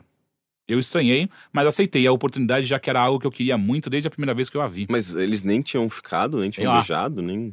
Então nós tentamos durante meses, mas acabou pior que o Titanic, já que nos encontrávamos apenas uma vez por mês pessoalmente. Depois de ter tentado por mais de um ano e meio ficar com essa garota, eu me afastei dela, mas não completamente. Ela ainda me considera um bom e muito próximo amigo, e eu ainda tenho sentimentos fortes por ela. Mas ela só quer a amizade e eu não a julgo. Mas não consigo ficar assim tão perto, porque eu a amo e sei que ela eventualmente irá ficar com alguém que não será eu, e eu não sei como eu ficaria caso isso acontecesse. E assim, ela provavelmente iria querer apre- apresentar seu namorado ou namorada para mim. Sim, mais tarde em 2015 descobri por meio de uma amiga nossa em comum que a garota que eu tanto gosto é bissexual. Inclusive, ela havia dado o seu primeiro beijo com essa nossa amiga. E para deixar a história mais emaranhada, eu também dei meu primeiro beijo com essa nossa amiga. Só porque eu disse que nunca havia beijado ninguém. Que virou um triângulo? Yeah. Enfim, tentei seguir algumas dicas que sempre eu ouço em vários lugares, inclusive neste vosso podcast. E tentei fugir. Até que mais tarde descobri sentimentos meus por uma outra amiga minha que já tem namorado e que me vê apenas como um irmão. E ela me deixa confuso às vezes. Eu não, tentei, não tentarei forçar nada com ela. E não tentarei mais insistir com aquela primeira garota da qual eu ainda gosto. Mas não sei o que eu faria caso ela dissesse que mudou novamente de ideia e quer tentar namorar novamente. Eu não sou muito bom em me relacionar com as pessoas, sempre fui muito tímido, mas tenho tentado mudar mais nesses últimos anos. Eu não tenho a menor ideia de como fazer para me apaixonar novamente. Tampouco conseguir chamar e sair, sair com alguém. Caso eu consiga, caso eu consiga e menos ainda de como agir em um relacionamento. Devo ressaltar que eu nunca havia ficado nem namorado com ninguém e que o meu primeiro beijo foi porque alguém sentiu pena de mim. Enfim, vários pontos que eu espero que vocês possam analisar e julgar e aconselhar da melhor maneira possível que só vocês conseguem. É muita pressão isso. PS. Sem muito a ver com, com o e-mail em si, mas eu li recentemente uns livros do Neil Gaiman: O Oceano no Fim do Caminho, Deus Americanos, e outros do Stephen King. It, O Iluminado, A Espera de um Milagre. E eu gostaria que vocês pudessem me recomendar outros livros desses autores que vocês tenham go- gostado ou outros livros da mesma pegada. Obrigado por lerem o e-mail. Não sei se eu deveria me desculpar pelo tamanho dele, mas espero que ele tenha servido para algo, algo além de entulhar a caixa de entrada de vocês. Enfim. Pô, a segunda parte é mais fácil de responder. Sim. É, o Anansi Boys, muita gente não gosta do New Game, mas eu gosto mais do que Deus Americanos. É, eu gosto dos dois. Eu, né. Não disse que eu não gosto, disse que eu gosto mais Tem do Anansi Boys. um, tem um livro que não é do Gaiman, mas só que foi ele que escolheu os contos, chama. Co- é, como é que é? Coisas Invisíveis, se eu não me engano. É um livro de contos que tem uma pegada. E usa alguns, alguns personagens do Gaiman, do Sandman especificamente, ah, que são contos criados por fãs, e ele e o Neil Gaiman foi lá, sentou e escolheu alguns e colocou tudo num livro, é bem interessante. E Coisas acho- frágeis, lembrei. Eu acho que você provavelmente gostaria de Haruki Murakami. Sim. Eu recomendaria começar pelo Caçando Carneiros. Mais do que o Ike? Eu não li o Wiki, O Ike é bem legal. ah, mas Caçando Carneiros eu acho que tem uma pegada levemente surreal que vai agradar você. É, ainda sobre livros, eu, o, que eu li nesse. Um dos que eu li nesse ano que eu gostei muito. ah, Invisível do Paul Auster, que me faz inclu- inclusive querer ler outros livros dele, que também tem tipo uma coisa meio. ah, a construção de narrativa é muito interessante. Eu acho que é diferente de qualquer outro livro que eu li, na maneira como ele eh, constrói seus personagens e como esses personagens interagem, as histórias deles interagem umas com as outras. É, é- é bem foda. Mas só que não tem nada de, de fantástico, né? Que nem Não- Sandman. Ou Sandman não, Não tem Gaiman nada de ou- fantástico, é bem sobre relações humanas, mas. ah, não, não, não é tão convencional também, sabe? Uhum, uhum. É, é bem interessante. Eu, eu, eu, eu falaria pra você ler O Pistoleiro, aliás, A Torre Negra, que, cara, você tem aí sete livros, coisa pra caceta pra ler e, e ainda se preparar pro filme que vai sair. Que a cada foto que eu vejo de Idris Elba, de Roland, eu fico mais emocionado. Mas é sobre o, a parte do principal e-mail dele, eu, eu fiquei um pouquinho perdido na, na coisa entre as garotas que ele tava interessado. Ele, Ele no fim, tipo, tinha garota que ele tava muito afim, Tentaram namorar, não deu, deu, certo. merda. Aí ele tava apaixonado por uma outra amiga agora que tem namorado Exato. e deixa ele meio confuso. Eu só É. fiquei meio surpreendido, assim, com a questão de tempo. Ele falou que ele tentou durante um. Ele conheceu essa, essa, essa garota, ele ficou amigo dela, mas daí, tipo, eles tentaram namorar, foi meio súbito, aparentemente, da maneira como ele contou. E depois, um ano e meio depois, ele, ele percebeu que não deu certo, mas o que é não dar certo quando um ano e meio se passou e vocês estavam ficando? Então, é, na verdade, as coisas não estão muito claras. Mas o que me, o que me parece é que você tá, às vezes, focando demais em uma pessoa quando você já teve sinais suficientes de que aquilo não iria, não iria dar certo, pelo menos daquela maneira que você gostaria. E se uma coisa não dá certo para duas pessoas, não adianta você investir nisso.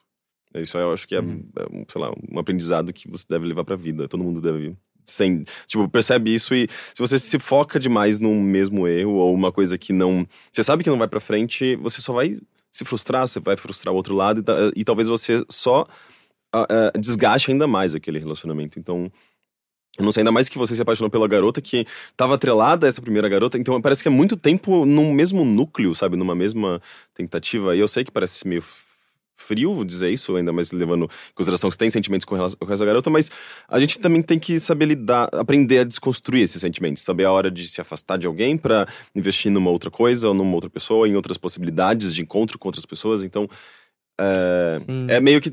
Ok, parece que eu, o que que eu tô dizendo é meio que, ah, putz, É fácil é falar, né? fácil. É, não, é, não é tão fácil, não, não é tão simples assim, a gente não tem controle sobre tudo, mas é, é, é, depende muito das nossas atitudes pra gente conhecer pessoas, ela sabe, tipo, e se mostrar.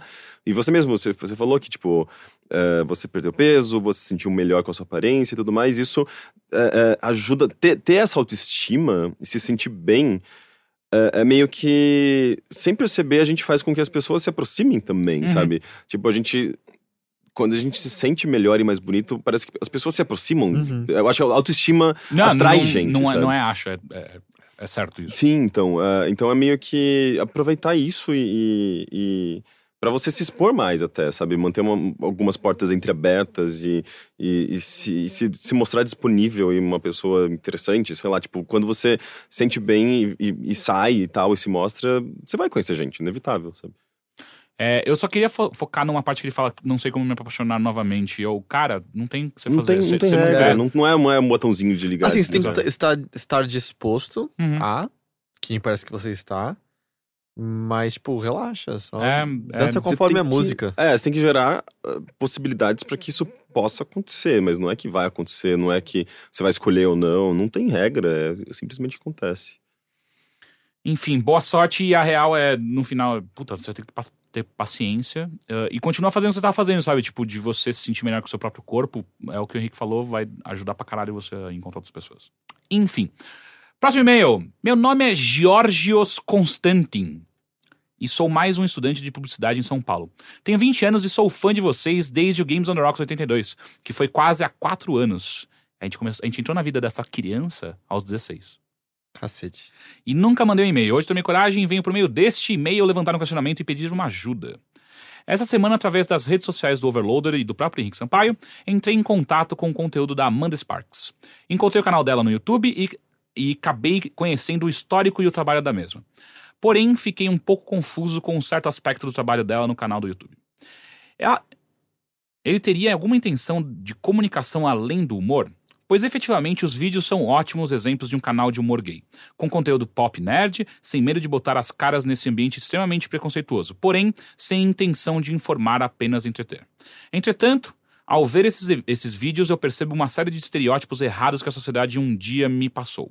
Não vejo, nenhuma, não, não vejo nenhum grande questionamento ou desconstrução dos mesmos. Vejo nesse conteúdo de humor bom e engraçado que provavelmente vai atrair um grande volume de audiência e um bom retorno de mídia. Uma oportunidade desperdiçada de exatamente mostrar que todos esses selos e generalizações estão errados. Poderíamos ter um conteúdo diferenciado para um público-alvo diferente, onde todo o conteúdo fosse para um público LGBT, na voz de uma pessoa que não tem vergonha de transmitir sua sexualidade, trazendo assim como Henrique um ponto de vista completamente diferente, arremessando qualquer pessoa em um novo ciclo de informações e novos questionamentos. Com isso vem a minha pergunta. Isso é reflexo de apenas minhas características como homem, branco, hétero, cis, classe média se aflorando diante de uma discussão de minorias? Me tornando exatamente mais um idiota nesse mar de idiotas? Ou eu estou apenas tentando entender algo que eu simplesmente deveria ignorar? Não quero esse meio, não quero nesse meio transmitir qualquer forma de preconceito ou questionar a mensagem do canal. Quero apenas melhor meu, melhorar meu, meu posicionamento sobre o conteúdo em geral. Estou muito errado? Como, você, como vocês, se vocês se posicionam sobre isso? Agradeço desde já caso o e-mail não seja relevante. Ah, bom, sim. Eu não entendi Eu- muito bem eu- a pergunta dele, mas. É, é, eu fiquei confuso também, mas se eu entendi, o problema dele é que a Amanda Sparks não tá. Não é necessariamente um exemplo de representatividade. É, né? e aí o lance é meio, cara. Porque é, Do tipo, nem então. todo cê- mundo vai questionar. Exato, né? você tá dizendo então que um canal de uma drag queen tem que falar necessariamente só sobre a cultura de drag queen e os preconceitos sofridos por uma drag queen. Então, um canal de um homem ou mulher gay deveria falar só sobre homofobia. Que é o lance uma- que a gente acabou de falar, tipo, da, da- do, do clipe da, da Bárbara, alguma Do- coisa, aham. tipo, que é, acaba caindo naquele, naquele clichê, tipo, de. É, é- é sobre uma trans, e, e daí, tipo, naturalmente acaba indo pro lance de ela se prostitui, ela apanha. Aham. É, quer dizer que, tipo, a gente nunca vai virar essa página Exato. e falar de, de- de- da vida normal Porque, de uma, exato, em certo trans. momento, do tipo, ah, então uma mulher só pode falar sobre feminismo e um homem ou mulher negra só podem falar sobre racismo. É do tipo, não, não. É, O lance é, tipo, a Amanda, a Amanda Sparks é uma drag e o canal é sobre o que ela quiser, porque ela é uma drag, tipo, ponto. E aí ela vai e fala o que ela quer bem, bem quiser no canal. É do tipo, você esperar que só porque uma pessoa pertence a uma minoria, a mensagem dela tem que ser sempre sobre. A guerra dessa minoria. É. Isso também é meio limitar e achar que a visão daquela pessoa é só sobre isso. Idealmente, no mundo ideal, na verdade, as mensagens das minorias nunca seriam sobre elas serem minorias. Uhum. Seriam só sobre o que eles bem quisessem dizer, porque elas não precisariam falar sobre a condição de viver sendo uma minoria e os preconceitos sofridos. Uhum. É, e aliás, eu acho que é justamente assim que você exploraria pontos de vistas diferentes e interessantes. Então, tipo, isso me parece só questão de uma expectativa incorreta baseada, eh, hum, juro que não ataque, porque você tá questionando e tal, mas há um- uma espécie de preconceito baseado na ideia de que se uma drag queen tá num canal, ela tem que falar Uhum. sobre a condição de ser uma drag queen. É, Entende? e sem falar que é, existem, tipo, canais que são direcionados a esse tipo de questionamento, mas nem todos os canais gays ou LGBT em geral precisam ser sobre isso. Então, é, a diversidade é interessante. É, você perceber que, na verdade, tem uma drag que faz e joga videogames e, e utiliza o humor dela pra explorar essa área e, que, e ela- na qual ela é- acaba sendo a única. Sabe, isso, isso já é muito legal, sabe? Se, se ela acaba sendo é, mais uma figura LGBT falando sobre temas LGBT, ela, ela não vai acabar atingindo muita gente, sabe? Ela, justamente pela, pela, pelo trabalho diferente que ela faz e pelo humor que ela acaba. é, é, eu acho que ela acaba atingindo, até mais pessoas, sabe? Porque não. Imagina, tipo, um, um cara que, é- que gosta de canais de videogames e tal, e que não sabe nada de, de. não tem nenhum amigo que é gay, ou que não. Enfim, não tem nenhuma informação sobre a, a perspectiva de- do público LGBT. Tem contato com aquilo, ele pode. Ele pode simplesmente não se interessar e achar uma bosta e cair fora, ou ele pode ter um primeiro contato com aquilo, sabe? Tipo, justamente pela, pelo fato dela não estar se focando naquela coisa ativista, sabe? Justamente pelo fato dela lin- falar a linguagem dele, videogame. Se divertir da mesma maneira que ele se diverte. Então, isso é legal, na verdade, sabe? E a partir dali ele pode ter contato com a perspectiva de do público LGBT e, e- e isso tem alguma diferença pra ele, sabe? Então Me é legal lembra- essa diversidade. Me lembra a Lia Alexander, né, jornalista, ela comentava sobre como todas as vezes que outros veículos iam chamar é, pra ela pra falar sobre algum assunto de games, é sempre, ou você não quer vir aqui falar sobre mulheres e videogames, Uhum. ou sobre personagens femininas, e ela ficava meio. Ou por que, que eu só sou convidada pra isso? Por que, que você não, tipo, só me chamou? A gente vai falar sobre Metal Gear. Quer sentar aqui pra- com a gente pra conversar sobre Metal Gear, que eu gosto tanto? Sobre Persona, sobre qualquer série? Não. É sempre do tipo, você me respeita como jornalista, mas aí o assunto que você me chama pra falar é especificamente sobre gênero, porque você acha que essa é a minha única competência por eu ser mulher, sabe? Uhum. É tipo, sem querer na. na É que, que dá tanto um espaço e ajudar tanto que você cai no ignora- preconceito. você ignora a pessoa como, como pessoa, né? Na Uhum. verdade, como. ah, indo além da, da, da representatividade dela. E outra também, eu acho que também parece que parte do preconceito de que todo. A única forma de você passar o discurso de inclusão e, e, e- e mostrar mais representatividade e tal é através do ativismo é, é, ativo, de fato, né? Indo para cima dessas questões e tal. E não diminuindo o ativismo de fato, mas é, é, existem outras maneiras de você passar essa mesma mensagem, né? Uh, tanto que propaganda e até mesmo novela prova isso o tempo inteiro, porque não é necessário que você tenha um discurso machista e pró-machista o tempo inteiro pra você passar o machismo pra frente, como muitas novelas fizeram durante anos. Então, é, vale o mesmo pra, pro outro lado também. Mas acho que a única coisa que, que ficou. é, não sei se ficou. Não ficou muito claro pra mim no e-mail, mas aparentemente ele notou que existe algum tipo de, de piada meio senso comum no canal da Amanda. Você sente isso Não, aí? não sei, eu acho que, na, na verdade, se você for pegar ah, o humor gay, ele pode ser bastante machista. Porque ah, ah, existe muito questionamento com relação a isso. Tipo, tem. foi- ah, as próprias drags da, de RuPaul Drag Race já foram muito questionadas. Existe muito questionamento, tipo, quando- sempre quando sai uma temporada nova de RuPaul, questiona se a cultura gay como um todo, se ela promove machismo, se. é, o qual, porque como que- É, é curioso isso, eu acho que vale questionar. Inclusive, eu acho que a- a- as próprias drags de RuPaul e, e a própria RuPaul, ela, ela assume esse questionamento. E ela tende, tende a mudar algumas coisas. Tirar um Shemale, por exemplo, a sessão de e-mails. Sim, sim, sim. É, então é, é, é meio que uma, uma, uma um- um- sempre um questionamento e sempre uma, uma, uma discussão e vai sendo meio que transformado, até porque é um negócio que começou a se tornar um pouco mais aberto. Antes era tipo um nicho, então basicamente ah, drags eram consumidas pelas mesmas pessoas, então não existia questionamento. É, a partir do momento que você abre isso e outras pessoas começam a consumir essa cultura, começam a questionar e olhar para tudo, para a própria representação, a, a maneira como o feminino é, é incorporado e é, é interpretado pelo masculino. Então, é, obviamente, algumas pessoas vão se incomodar, outras vão achar engraçado, outras não. Então, tipo, gera, gera esse tipo de, de questionamento. E no caso da Amanda, é, eu acho que ela tem, tipo, um humor que acaba caindo no, no lance, tipo. É que eu acho que o canal também. é- é- Amanda ao vivo, ela é bem menos. Ela é, ela é bem mais, em termos até tipo de linguagem, falar palavrão e tudo mais. E eu. eu- a apresentação dela no, dela no Google, por exemplo, eu achei muito engraçado. Mas é, ela, no, no canal ela tenta se podar um pouquinho também, sabe? E, e se, se, se sai alguma coisa do tipo, às vezes é. Sei lá, tipo. Talvez valha apontar, sabe, tipo, justamente para que ela vá, in- vá incorporando isso, que é uma coisa que, tipo, até o público gay aqui, quando teve contato com o show da, da Bianca Del Rio? Del, Del Rio, percebeu, e se você vendo no YouTube, você percebe isso. O show dela aqui no, aqui no Brasil foi muito preconceituoso. Ah, então.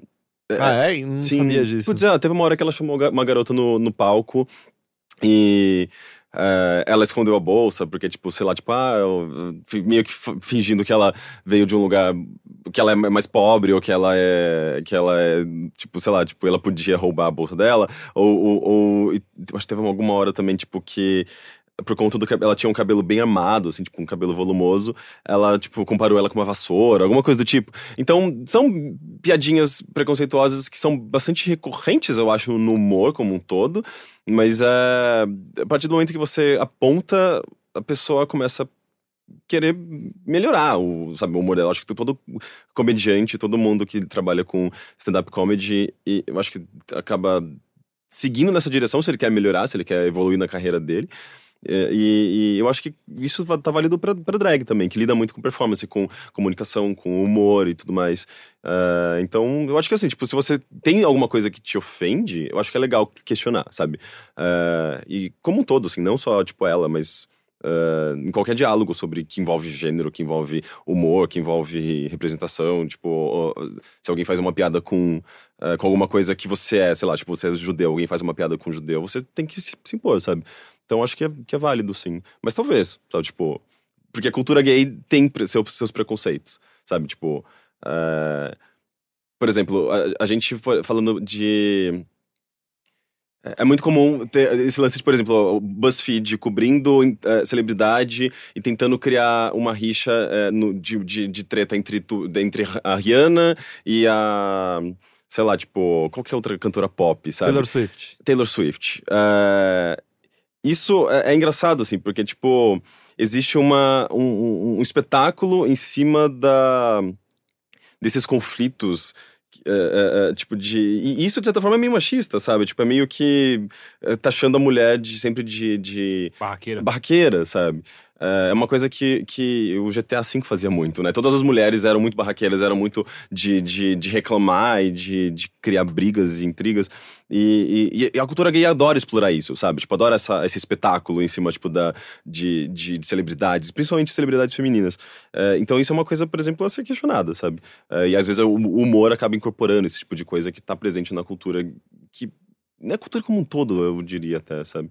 Enfim, pode acontecer. Então é legal questionar, assim. Ok. Esses foram os e-mails dessa semana. Ok. É, Muito obrigado pela presença de todos.